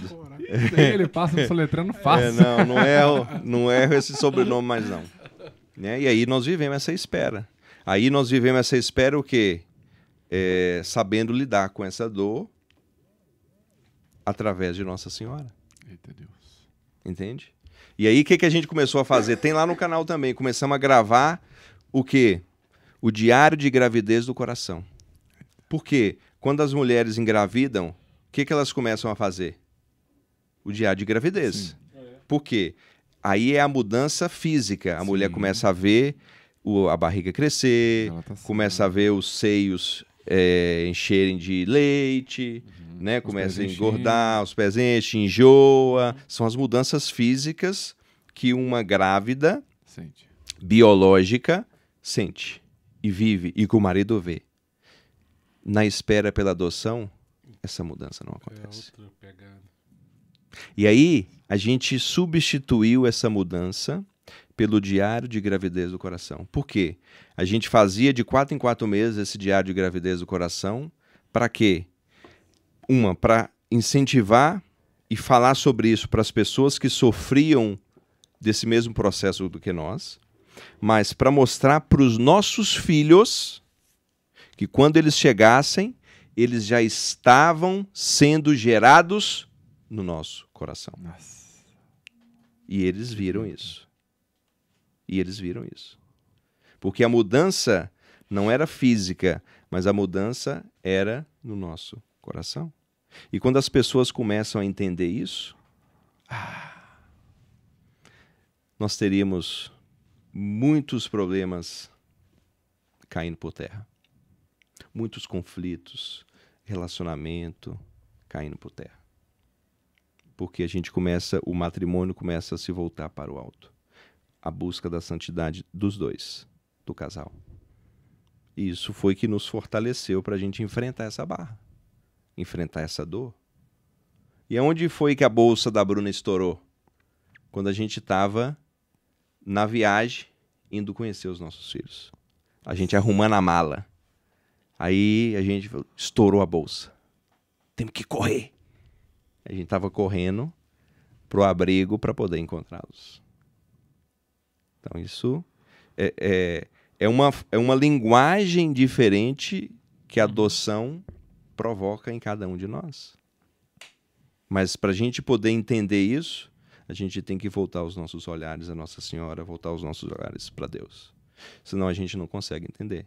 Senão a gente começa a cair nas armadilhas do mundo, das pessoas que, ah, é, não é do seu sangue, ah, vai ter vários problemas, ah, não vai obedecer, ah, é, vai ser moldado pelo mundo. Não é bem assim.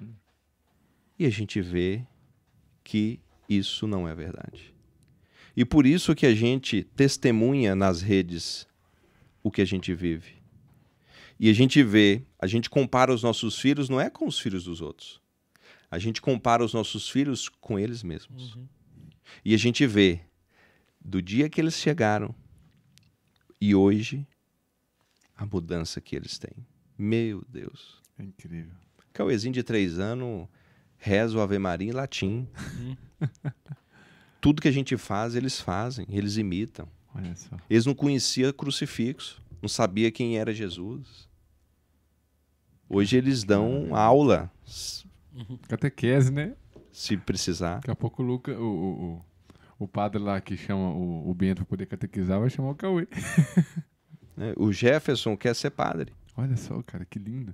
Não, eu acho é. incrível. Como é que chama essa e aí, e aí, só pra, e aí eu falo com ele assim, com o Jefferson, ô filho, mas e quando você tiver adolescente assim, e aparecer uma menininha que você virar os olhos assim, assim e, e você gostar dela, eu falo assim, papai, eu vou ser padre. Sério, ele fala sério.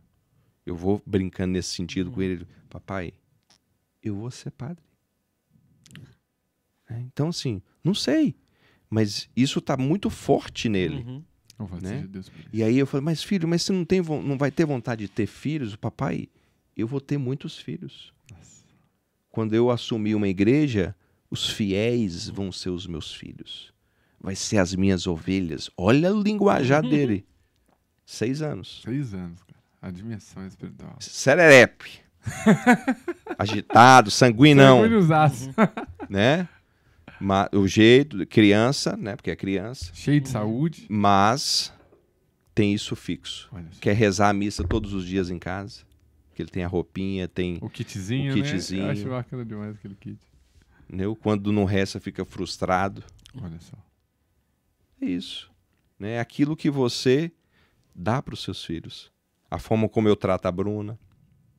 Eles vêm e observam tudo isso. Tudo. Eles observam tudo o que vocês fazem. Observam. E imitam. Se eu sou desrespeitoso com alguém, se às vezes eu erro no trânsito, né, e, e, e dou uma vacilada e tudo, eles repetem. Aí, aí é onde a gente, não, o papai errou ali, não podia ter uhum. feito isso, não. Por quê? Eles imitam tudo. É. É, então, isso é muito bonito. E eu, com certeza, quando a Bruna estiver aqui, nós vamos falar com uma profundidade muito maior, né? É porque a gente vê o, ela, o ponto de vista dela falando e o seu também completando e vice-versa, né? É porque tem um lado meu que eu, eu ainda não eu ainda não expus muito, né? Não falei muito que foi o meu lado de aí tem a conversão, o meu lado de conversão para a adoção, porque eu era contra. Hum, hum mas vamos deixar esse spoiler. Entendi. Entendeu? E eu acredito que esse testemunho meu é, pode ajudar muitas, muitos pais, muitas mulheres que estão na frustração hoje, que eu sei, o coração já se voltou para a adoção,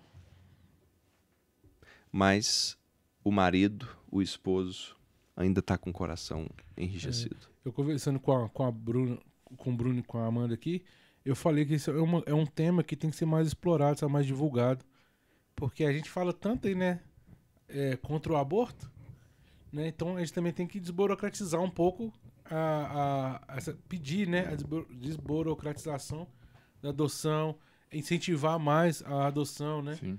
Porque é uma coisa que, se a gente fala tanto, né, fala assim, a é contra o aborto, tem que dar uma, o outro lado também. Não, ele tá aqui pra vai resolver esse problema sim, gente. Entendeu? Então, é, acho que tem que ser mais falado mesmo.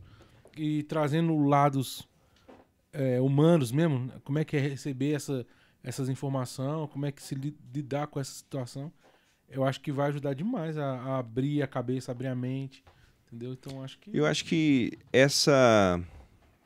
É, essa é nossa missão, sabe? Assim, me, minha e da Bruna. É, meu e da Bruna, né? De é, poder mostrar esse outro lado da adoção que às vezes estava escuro, uhum. né, onde as pessoas tinham uma outra visão e as pessoas vendo, peraí, mas não é isso que me falavam. É, o, a realidade eu, eu falo, eu falo assim, né? o que eu, é, que eu vejo aí, é aí as pessoas falam assim, mas peraí, é medo. eles são adotados mesmo? É, Pera, não, sério? Não, não, não, não, isso aí é mentira. As pessoas faz, falam isso. É, é, porque vem a realidade do, do, do, menino adotado, quem não, quem não conhece, né, quem não sabe como é que é, da onde que vem, a realidade da onde que ele veio, as, muitas vezes, né, é muito tenebrosa mesmo, é triste. Então a pessoa acha que você vai pegar um, um, combo ali cheio de problema, né? Isso. Então tem esse preconceito. Então, então, desmistificar isso, trazer essa realidade, eu acho que é libertador até para eles também, sabe?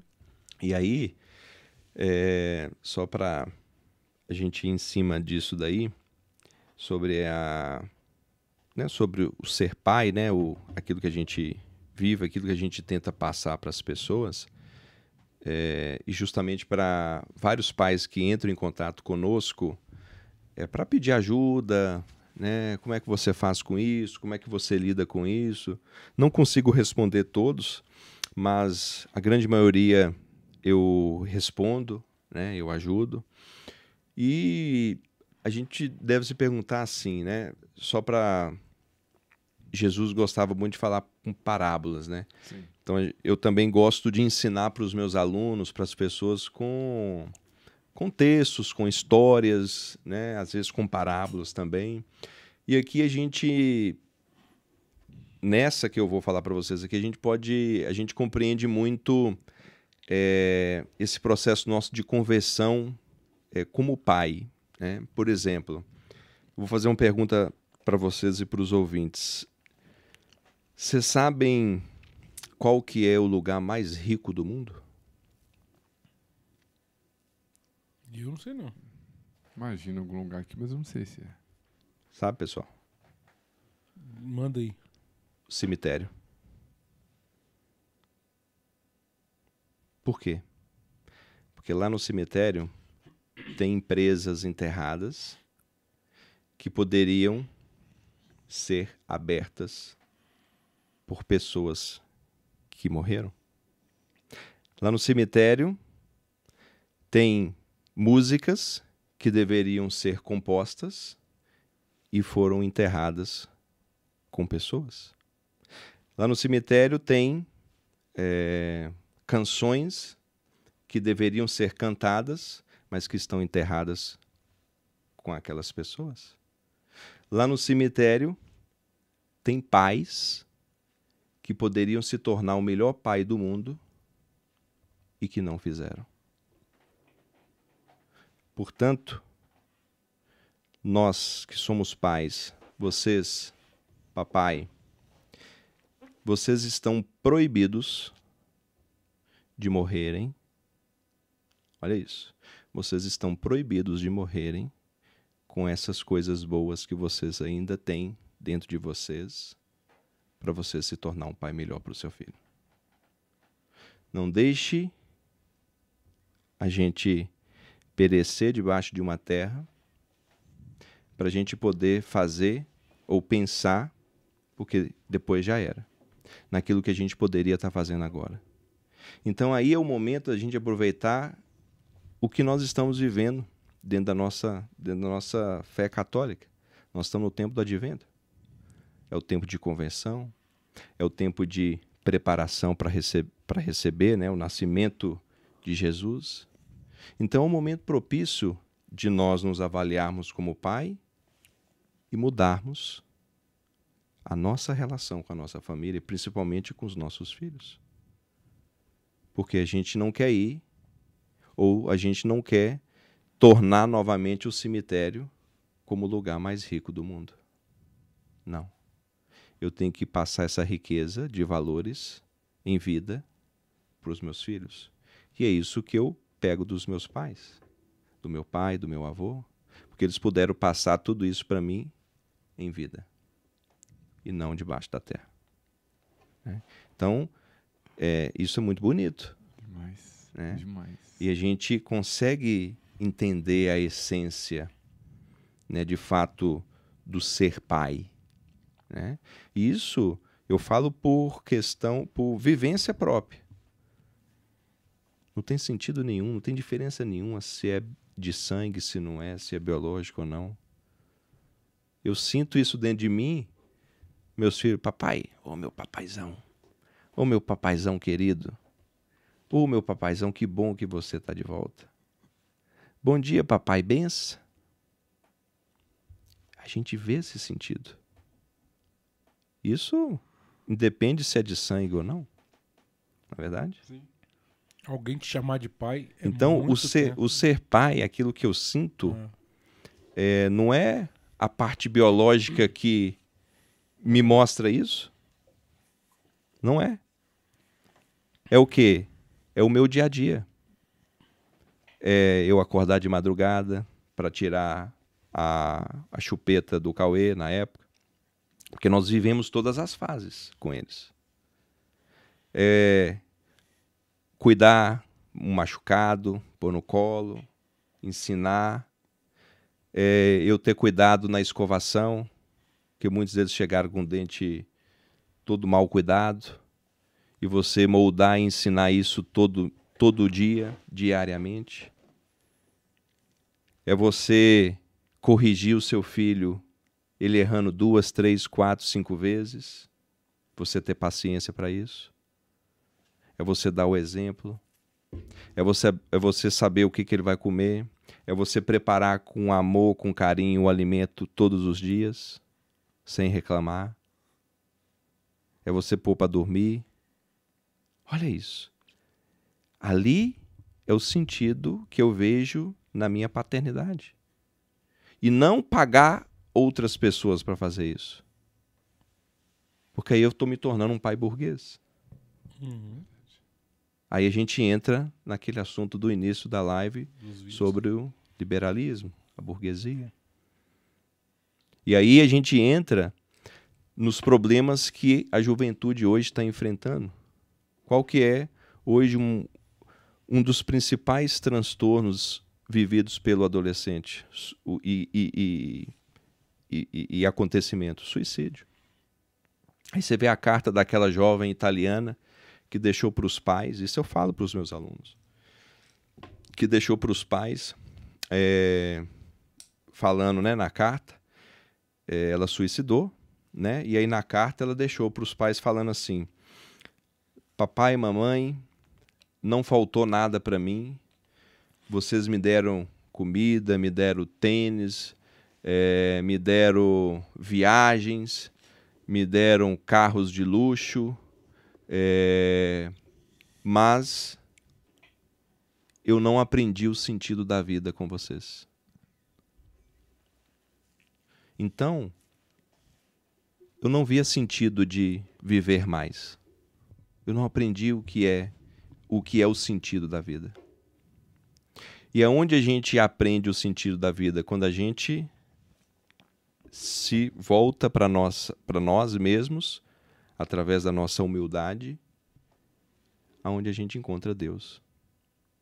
Aonde a gente vê Deus aonde a gente começa a entender o sentido da vida perante a criação. E essa jovem não não sabia por que, que ela tinha que viver. Ela não tinha sentido nenhum. É, ela encontrou um vazio, ela tinha bens materiais, ela tinha tudo que ela queria, mas o mais importante ela não tinha. Se suicidou. Então, hoje a juventude está muito assim, sabe? Não tem a presença dos pais, vivem mundanamente, não tem limites, vive uma vida desregrada. E os pais são coniventes com isso. Porque se os jovens fazem isso, é porque a partir desse momento eles perdem a confiança dos seus pais. Aí vem os isolamentos. Ah, eu quero ficar sozinha. Ah, ninguém me entende, ninguém me compreende. Ah, eu quero deixar a vida me levar. Ah, eu quero sumir desse mundo. Quero experimentar novas coisas, né? São pensamentos porque existe um vazio cristão de fé e um vazio de afetividade, relação pai e mãe. Aí quando a gente, quando eu dou esses cursos, eu pergunto: quem aí tem o pai e a mãe separados? Hum. 90% levanta a mão. Então hoje, o grande problema dentro da juventude está ligado à desestruturação familiar e à baixa espiritualidade. Não conhecem Deus não sabem quem é Deus. Não vão na missa, não professam a sua fé. Isso tudo afeta. É o que a gente vem encontrando hoje. Tudo que faz sentido, substituindo aquilo que sempre fez sentido, vai perdendo sentido e vai entrando no tanto faz. e vai entrando nisso que, que, que você falou vai ficando cada vez mais deprimido, que é, é o processo da cavocação, né? Vai cavucando mais buraco, mais buraco, mais buraco. E aí, uma vez fez sentido, não, não, não fez mais, vai procurando outras coisas, porque a origem de tudo, o sentido principal deixou de existir no coração daquilo ou daquela, porque não foi cultivado da forma correta, né? Porque uma vida é uma semente, né? Tem que Exatamente. ser... Aí, né? Regado, e se você plantado. pegar o histórico é, das famílias da vida no campo, você tem algum dado literário, científico sobre suicídio na vida no campo? Eu não vi nenhum, nunca vi. Eu também não.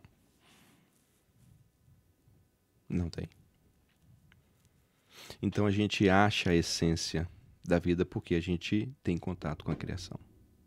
Isso é primordial.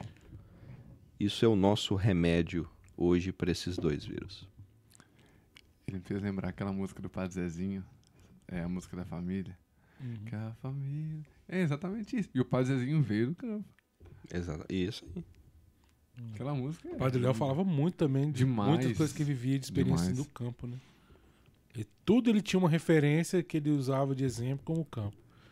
Aquela pregação dele com o pai, né? Que ia plantar é, com o pai. É. E aí, três, três sementes, ele abriu o é, buraco. É, então, mas tudo ele tinha muita é. ligação do campo. E fazendo analogia com o evangelho. É, muita. É, tudo. Ó, a gente tem que encerrar, infelizmente, é porque já são 11 e 6. Não sei como é que tá a vida de vocês aí. Por mim, eu virava a noite. Ah, que isso, cara. Não nada pra mim, não. Não deu. Sim, eu tenho que acordar às 5 horas. Você pode ficar acordado direto. Pois é, ó. não precisa dormir. É. Não, mas a gente vai, vai ter que caminhar pro final. Eu queria ver se você já preparava uma mensagem final, se queria deixar, né? Apesar de essa outra aqui, nesse finalzinho aqui, eu tava só aqui, né? Olhando Cara, tava... aqui. Nossa, Mas é, já deixar, eu deixei é ô Jair. Tem a, a, uns cortes especial aí nessas últimas falas aí do, do Eric aí que eu acho que dá pra gente usar pra Nossa. gente é, meditar em cima disso aí também. E galera, se prepara que eu bebi demais, né? Imagina todos os pais, aqueles que, sei lá, foi machucado pelos pais, às vezes por algum motivo não quer ser pai, porque tem isso, né? Ah, eu não quero casar. Porque hoje foi encontrado. E vai ser, se não assistiu, quando assistir. E já é um, um, um spoiler, porque se prepara, né? Aperte é. o cinto aí, porque vai vir. A, fa a família toda vai estar presente, né? É. A, Bruna, a, Bruna. a igreja doméstica vai estar aqui. Então se prepara que o melhor ainda está de vir, né? Não, é, são, são, são coisas que vão se complementando aí. Eu acho que. É mais um, agora mais um amigo que a gente fez, né? Nossa senhora. Agora vamos ter que. Não cultivar esse amigo aí, né? Com muito carinho. Você tá doido, é uma... Adubar. Adubar. Adubar. é. E, e segue ele lá, gente. É, eu vou aproveitar antes de, até dele fazer, da, deixar a mensagem dele pedir para vocês que estão acompanhando aí, que vão ver agora, que vão ver depois, que a live vai ficar gravada e as pessoas vêm, revêm. Vocês vão conti- é, continuar podendo, né? Compartilhar, mandar pros seus amigos. Falar assim, assiste esse cara falando aí, esse cara aqui é muito legal e tal. Então, vai ficar gravado. Mas pra vocês aí, eu peço que vocês continuem a rezar pelo projeto, mas de um modo especial, rezem pelo, pelo Eric Godinho, pela missão dele, pela vocação dele, pela família dele, da Bruna também. E que vocês rezem mesmo pela, por tudo que ele tem propagado aí, que é uma missão.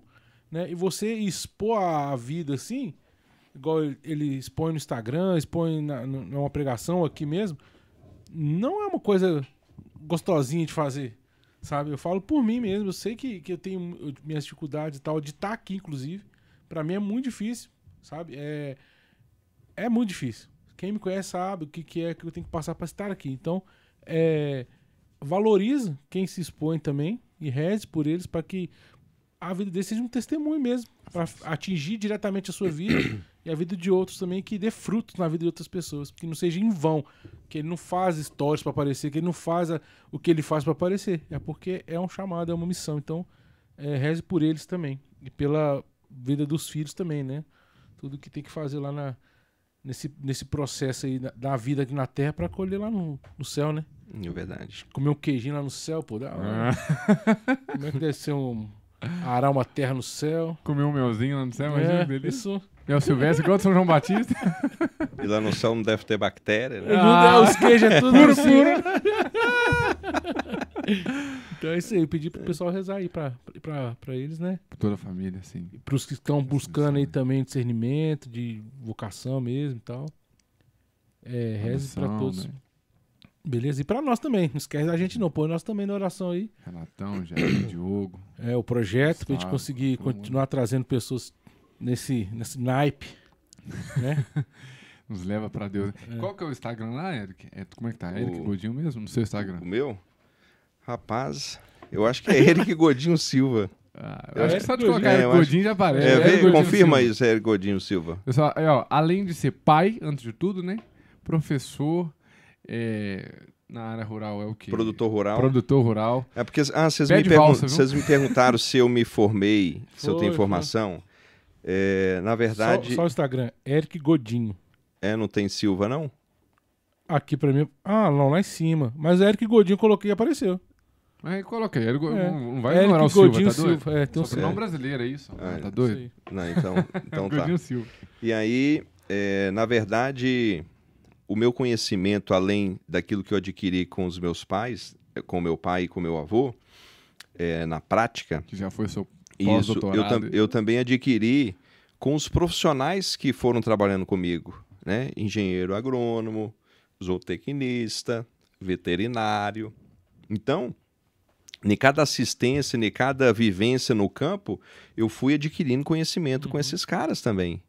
Né? Aí, e aí eu juntei esses conhecimentos é, é, é, que eu tive na lida né, com os meus pais, com meu pai e meu avô, e com esses conhecimentos que, tecnológicos, com as inovações, com as mudanças é, de avanços, com esses caras eu fui pegando, absorvendo isso tudo e montando a minha própria metodologia de E trabalho. não para, né? Porque continua. Exatamente, exatamente.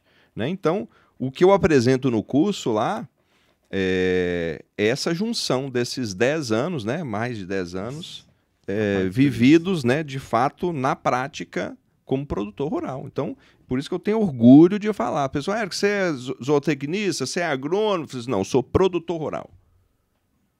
E o produtor rural, na minha opinião, está acima ainda de tudo Ah. isso daí. Ele tirou tudo. Né? Porque às Você vezes domina o negócio. Tá é, tudo porque, maturado. porque tem uma diferença de produtor rural para fazendeiro. É diferente. É. Produtor rural, ele sabe o custo, ele produz para se sustentar e para ter rentabilidade daquilo. O fazendeiro, ele é praticamente um investidor.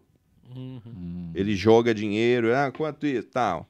Ele, Vai no leilão lá. é, Uhum. Tal, cabeças? né? Ah, precisa de alguém, toma aí, paga alguém cá Isso, fazer. tal. Esse aí é o fazendeiro. Então tem essa diferença. O fazendeiro, ele não vive do campo. Se acabar o, O dinheiro, ele não produtor ru- consegue desenrolar. O produtor rural, ele vive do campo. Entendi. Entende? Essa é a diferença. Né? Entendi. Então, é isso. Não sei se eu falei tudo que eu tinha aqui. Que Com isso. certeza É não isso. falou, não, porque tem mais coisas pra gente falar. Se deixar, nós vamos embora. Mas aqui, só um link. É, aproveitando essa fala aí, tem gente que tem dúvida. Ah, beleza, quero comprar e tudo, tá, não tenho condição. Alugar um terreno para produzir compensa? Não é alugar, é, se chama arrendar. Isso, arrendar um sítio. É. Um Arrendar. sítio, é. Então, é, por exemplo, eu dou uma consultoria para um produtor onde ele arrenda 423 hectares de terra. Nossa Senhora. 523 hectares de terra. É muita coisa. hein? Como é que ele arrenda? Ele não tem a terra, a terra não é dele. Não é dele. Mas ele paga 19 sacas de soja por hectare para o dono da terra. Só que ele consegue 65 por hectare. Uhum. Eita. Bom, hein? Então, hoje é uma forma de arrendamento. Você arrendar por sacas. Mas tem arrendamentos por eh, valor mensal, por Uhum. valor anual. Uhum. Então, tem ah, várias formas de você arrendar. Então, você, no curso eu ensino lá, não precisa você ter o capital para poder ir para o campo. Você pode ir para o campo através do arrendamento.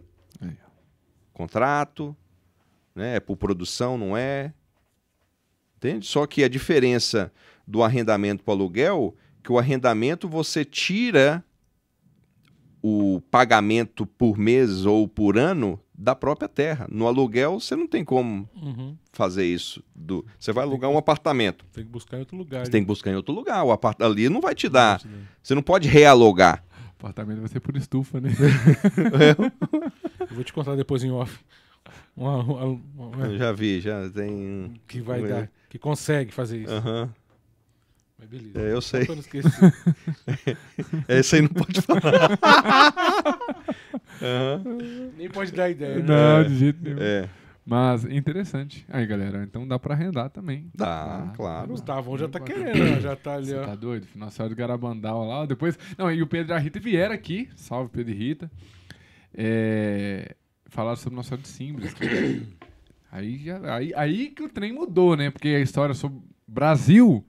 E aí, aí, aí que o pessoal come... Não, e aí? Você vê o Tiba lá com o Padre Wander lá, como é que a demanda aumentou de, de, de, de, de, de- pedido de, de lives, né? Aham. E com certeza, muita gente também querendo curso, querendo comprar justamente por causa das aparições de Nossa Senhora. Exatamente. E cara, louvado seja Deus, todos que vieram, né? Pelas aparições de Nossa Senhora, os que não vieram, por, por coisa de Deus ou não, mas quando tem o acesso a esse conteúdo, tanto teórico quanto prático, né? Porque os dois é, é uma união inseparável, né? Não, não tem como largar mais. É apaixonante, é amor à primeira vista, não é? É. Não, eu já gostava um pouco, igual a experiência de infância. Sempre, sempre tive meu coração na, na, na- na, roça. Eu já questionei o meu avô. Porque, ô, era gostoso demais. Você pegava o budoguinho, esse estilinho, pegava ele, matava uns calanguinhos ali, tacava nos outros, era bom demais. Às vezes você tinha uma diferença. uma Passarinho, briguinha- né? Passarinho, às vezes você Rolinho. tinha uma, uma briguinha com outro que você não ia com a cara ali, você, entendeu? Já descontava, já acabava ali mesmo, né? Depois já fazia amizade, que falava, não, mas você é bom de mira, hein? Aí você não conversava com ele, mas através daquilo ali começou a ter uma amizade. Quebrar Então, um gelo. é, então já tinha aquilo ali.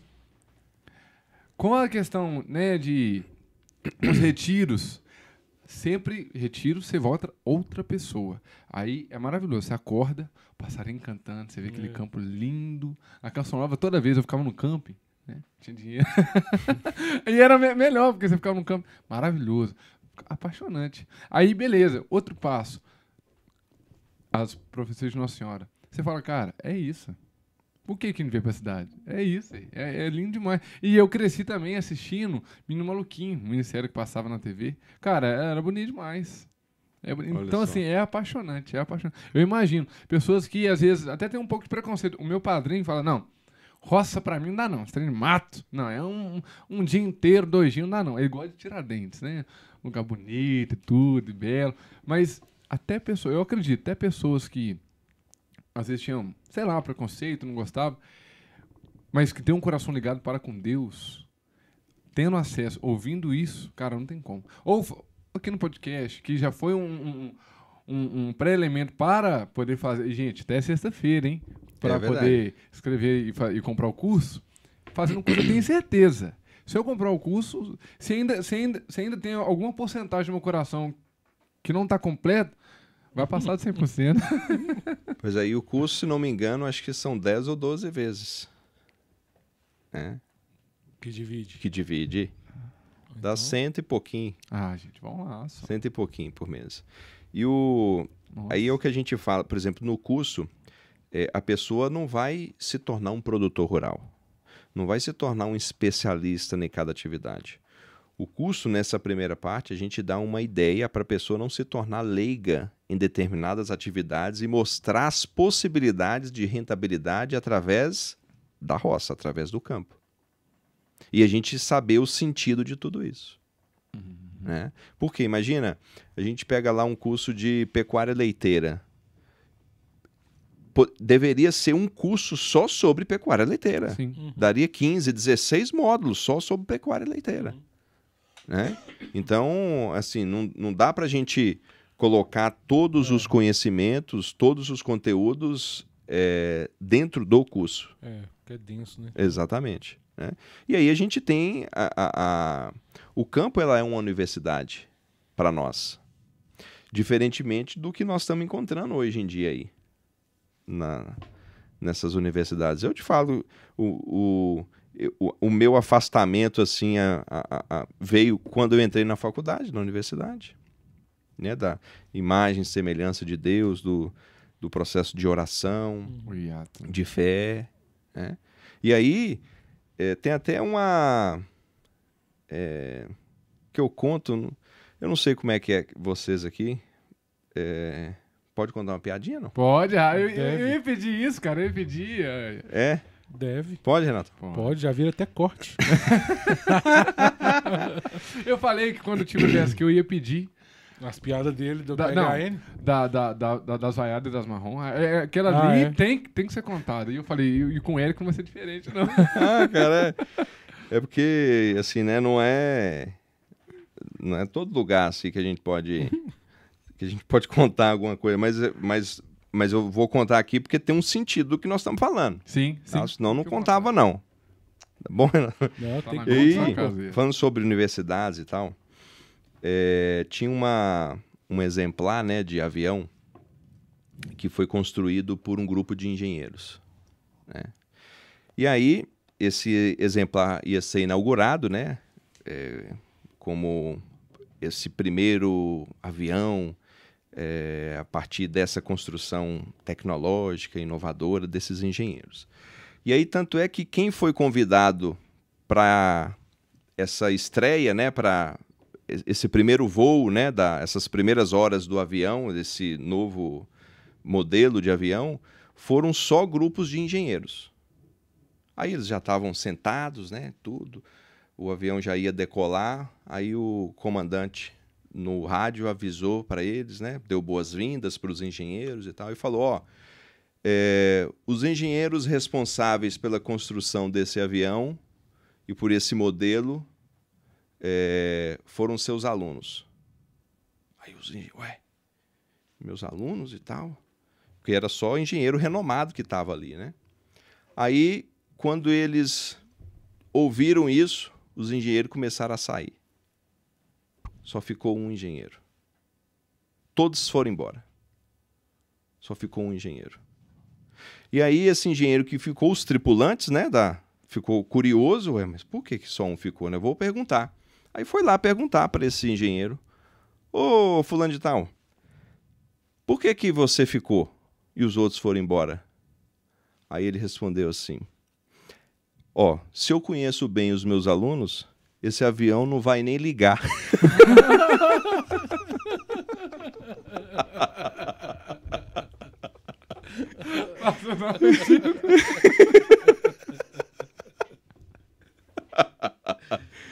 Ou seja, olha o nível de alunos que nós estamos formando, onde os nossos professores não acreditam nem no nosso potencial. Mas ainda bem, que, ainda bem que o professor conhece, né?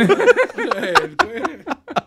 Se não conhecer, só lascando. Ou não, tranquilo, se eu conheço bem os meus alunos, esse avião não vai nem ligar.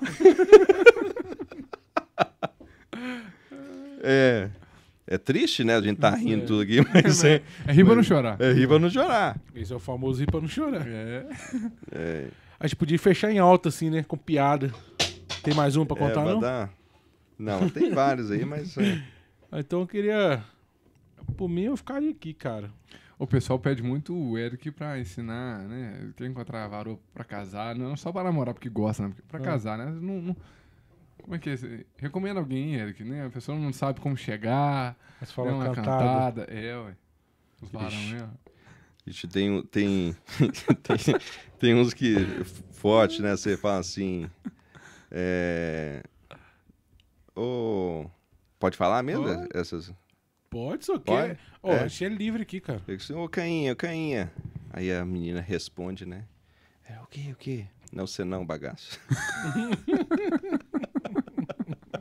Isso é uma cantada? É, não, não. É, não, tem aquela que você fala, Mas né? é pra apaixonar. É, Essa não, não, pro- não, não, essa daí é pra você, Zoar. você né? sair bem, né? Que a menina, às vezes, ela não deu bola Ah, pra você tá. e Esnobou, Aí você pega né? e chama ela de uma forma diferente, ô caninha, ô caninha, né? Caninha, né? Cana. Né? Aí ela olha e tudo, aí você não é você não, Magali, é, né? Não, Uhum. não posso ensinar isso para as pessoas, né? Só vocês autorizarem. Mas aí tem aquela que você vai seduzir a menina, você fala assim, ô menina, seu corpo me fascina, seu riso sensual, sorriso de menina, não dá para suportar a vontade de te ver, misturei funk e merengue para fazer te enlouquecer. Aí ela, uh, ela se transforma todinha. Depois dessa aí, chama pra rezar o texto, Santa Missa acabou. filho. Ela fala assim, ó, agora é pros meus pais. Eu tá achando o quê? Não, essa daí, não, eu- claro, né, gente? Isso aí eu tô brincando, tô zoando, né? Não, não vão acreditar Ah, que não, eu tava acreditando. é só pra gente dar uma animada, uma despertada, né? Mas tem que ter, cara. Tem que ter, tem que levar. Ah, não, mas é alegria, cara. Eu, eu não abro mão, por mais. Ah, eu já ah. sofri muito nessa vida A e tudo, mas Moninha eu. falou. A Moninha, né? Sim, semana falou, passada semana ela falou. Falou é, que tem que ter humor. Se não tiver humor, meu filho, não adianta. É, Não adianta. não, a eu- vida já é difícil demais. Exatamente. A vida já nos coloca pedras, É. problemas. Na verdade, a vida não põe problema para nós. A vida coloca situações, Uhum. né? E problemas são outras pessoas que vivem, humor, uhum. não somos nós. E a gente que escolhe, né? Se Ex- gente é. vai colocar as pedras pra ser escada ou se vai ser pra tropeço. Exatamente. né? Problema, um, um dos únicos problemas que eu enfrentei na minha vida foi em 2019, quando eu tive um acidente de carro e fraturei a C2, Nossa, onde eu fiquei praticamente um indigente dentro da minha casa, que isso, cara. não podendo mexer nada.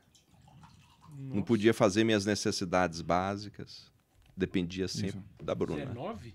2019. Ué, recente demais, ué. Um, an é, ué, um ano depois da Nossa. minha consagração. Olha só que batalha, hein? Ah, sentiu saudade de tudo. O cara ama de andar de cavalo. Tudo, né? Andar tudo. Três meses.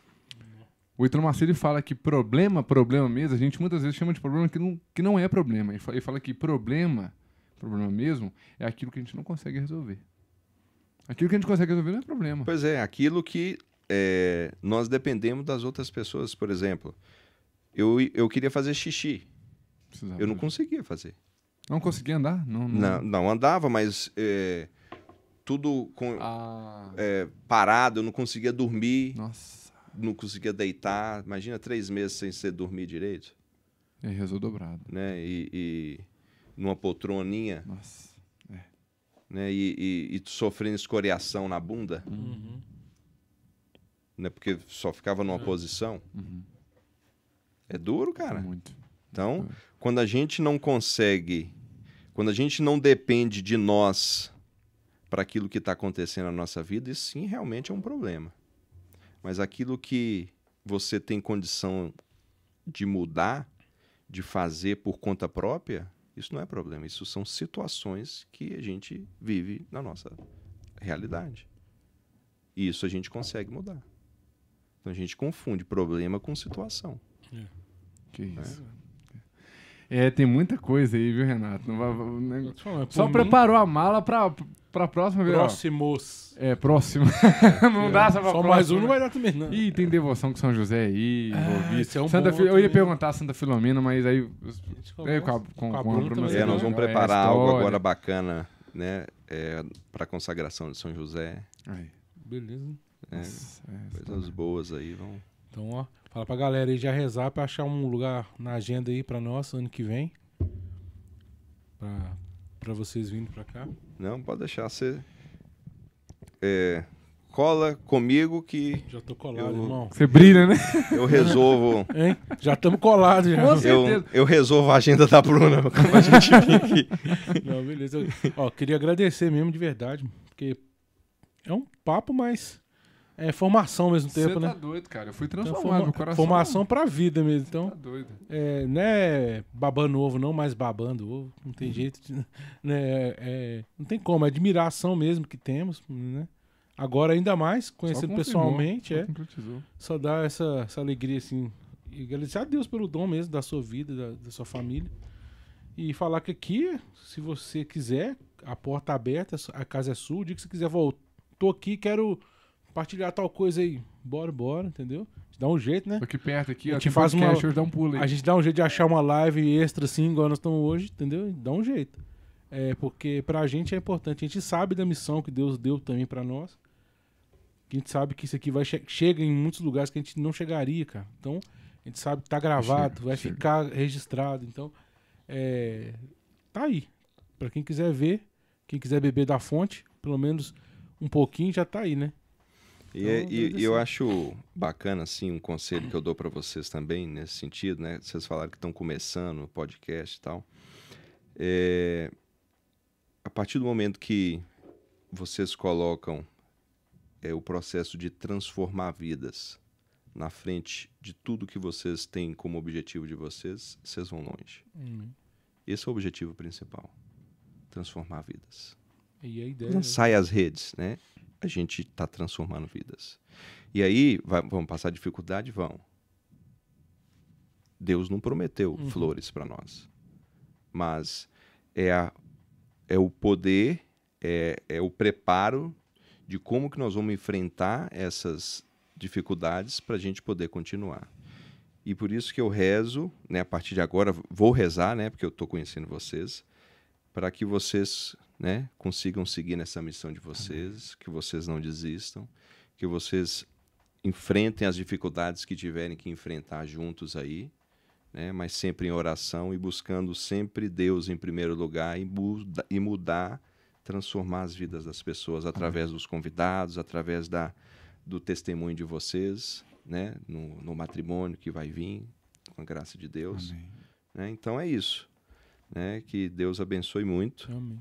Né? Porque quantos podcasts a gente viu aí que começou e não foi para frente, né?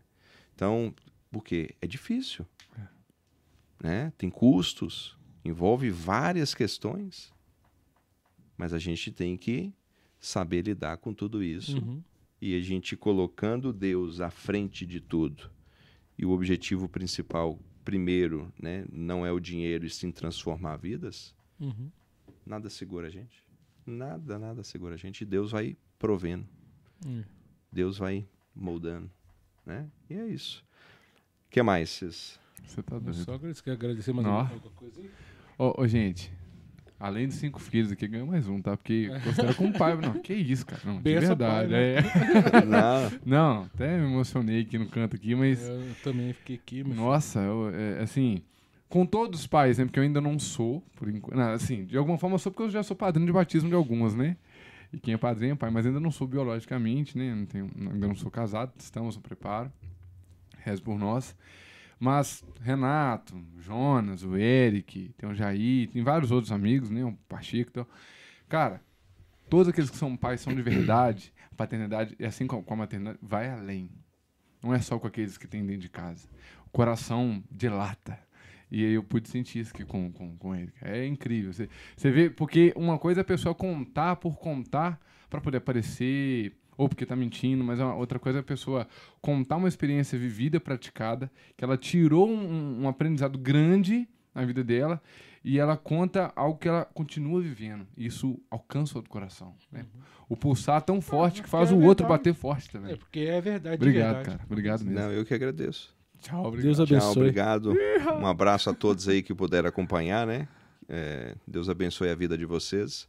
E obrigado mais uma vez pelo convite. Fiquei muito feliz. Nós também. Senti muito à vontade em casa.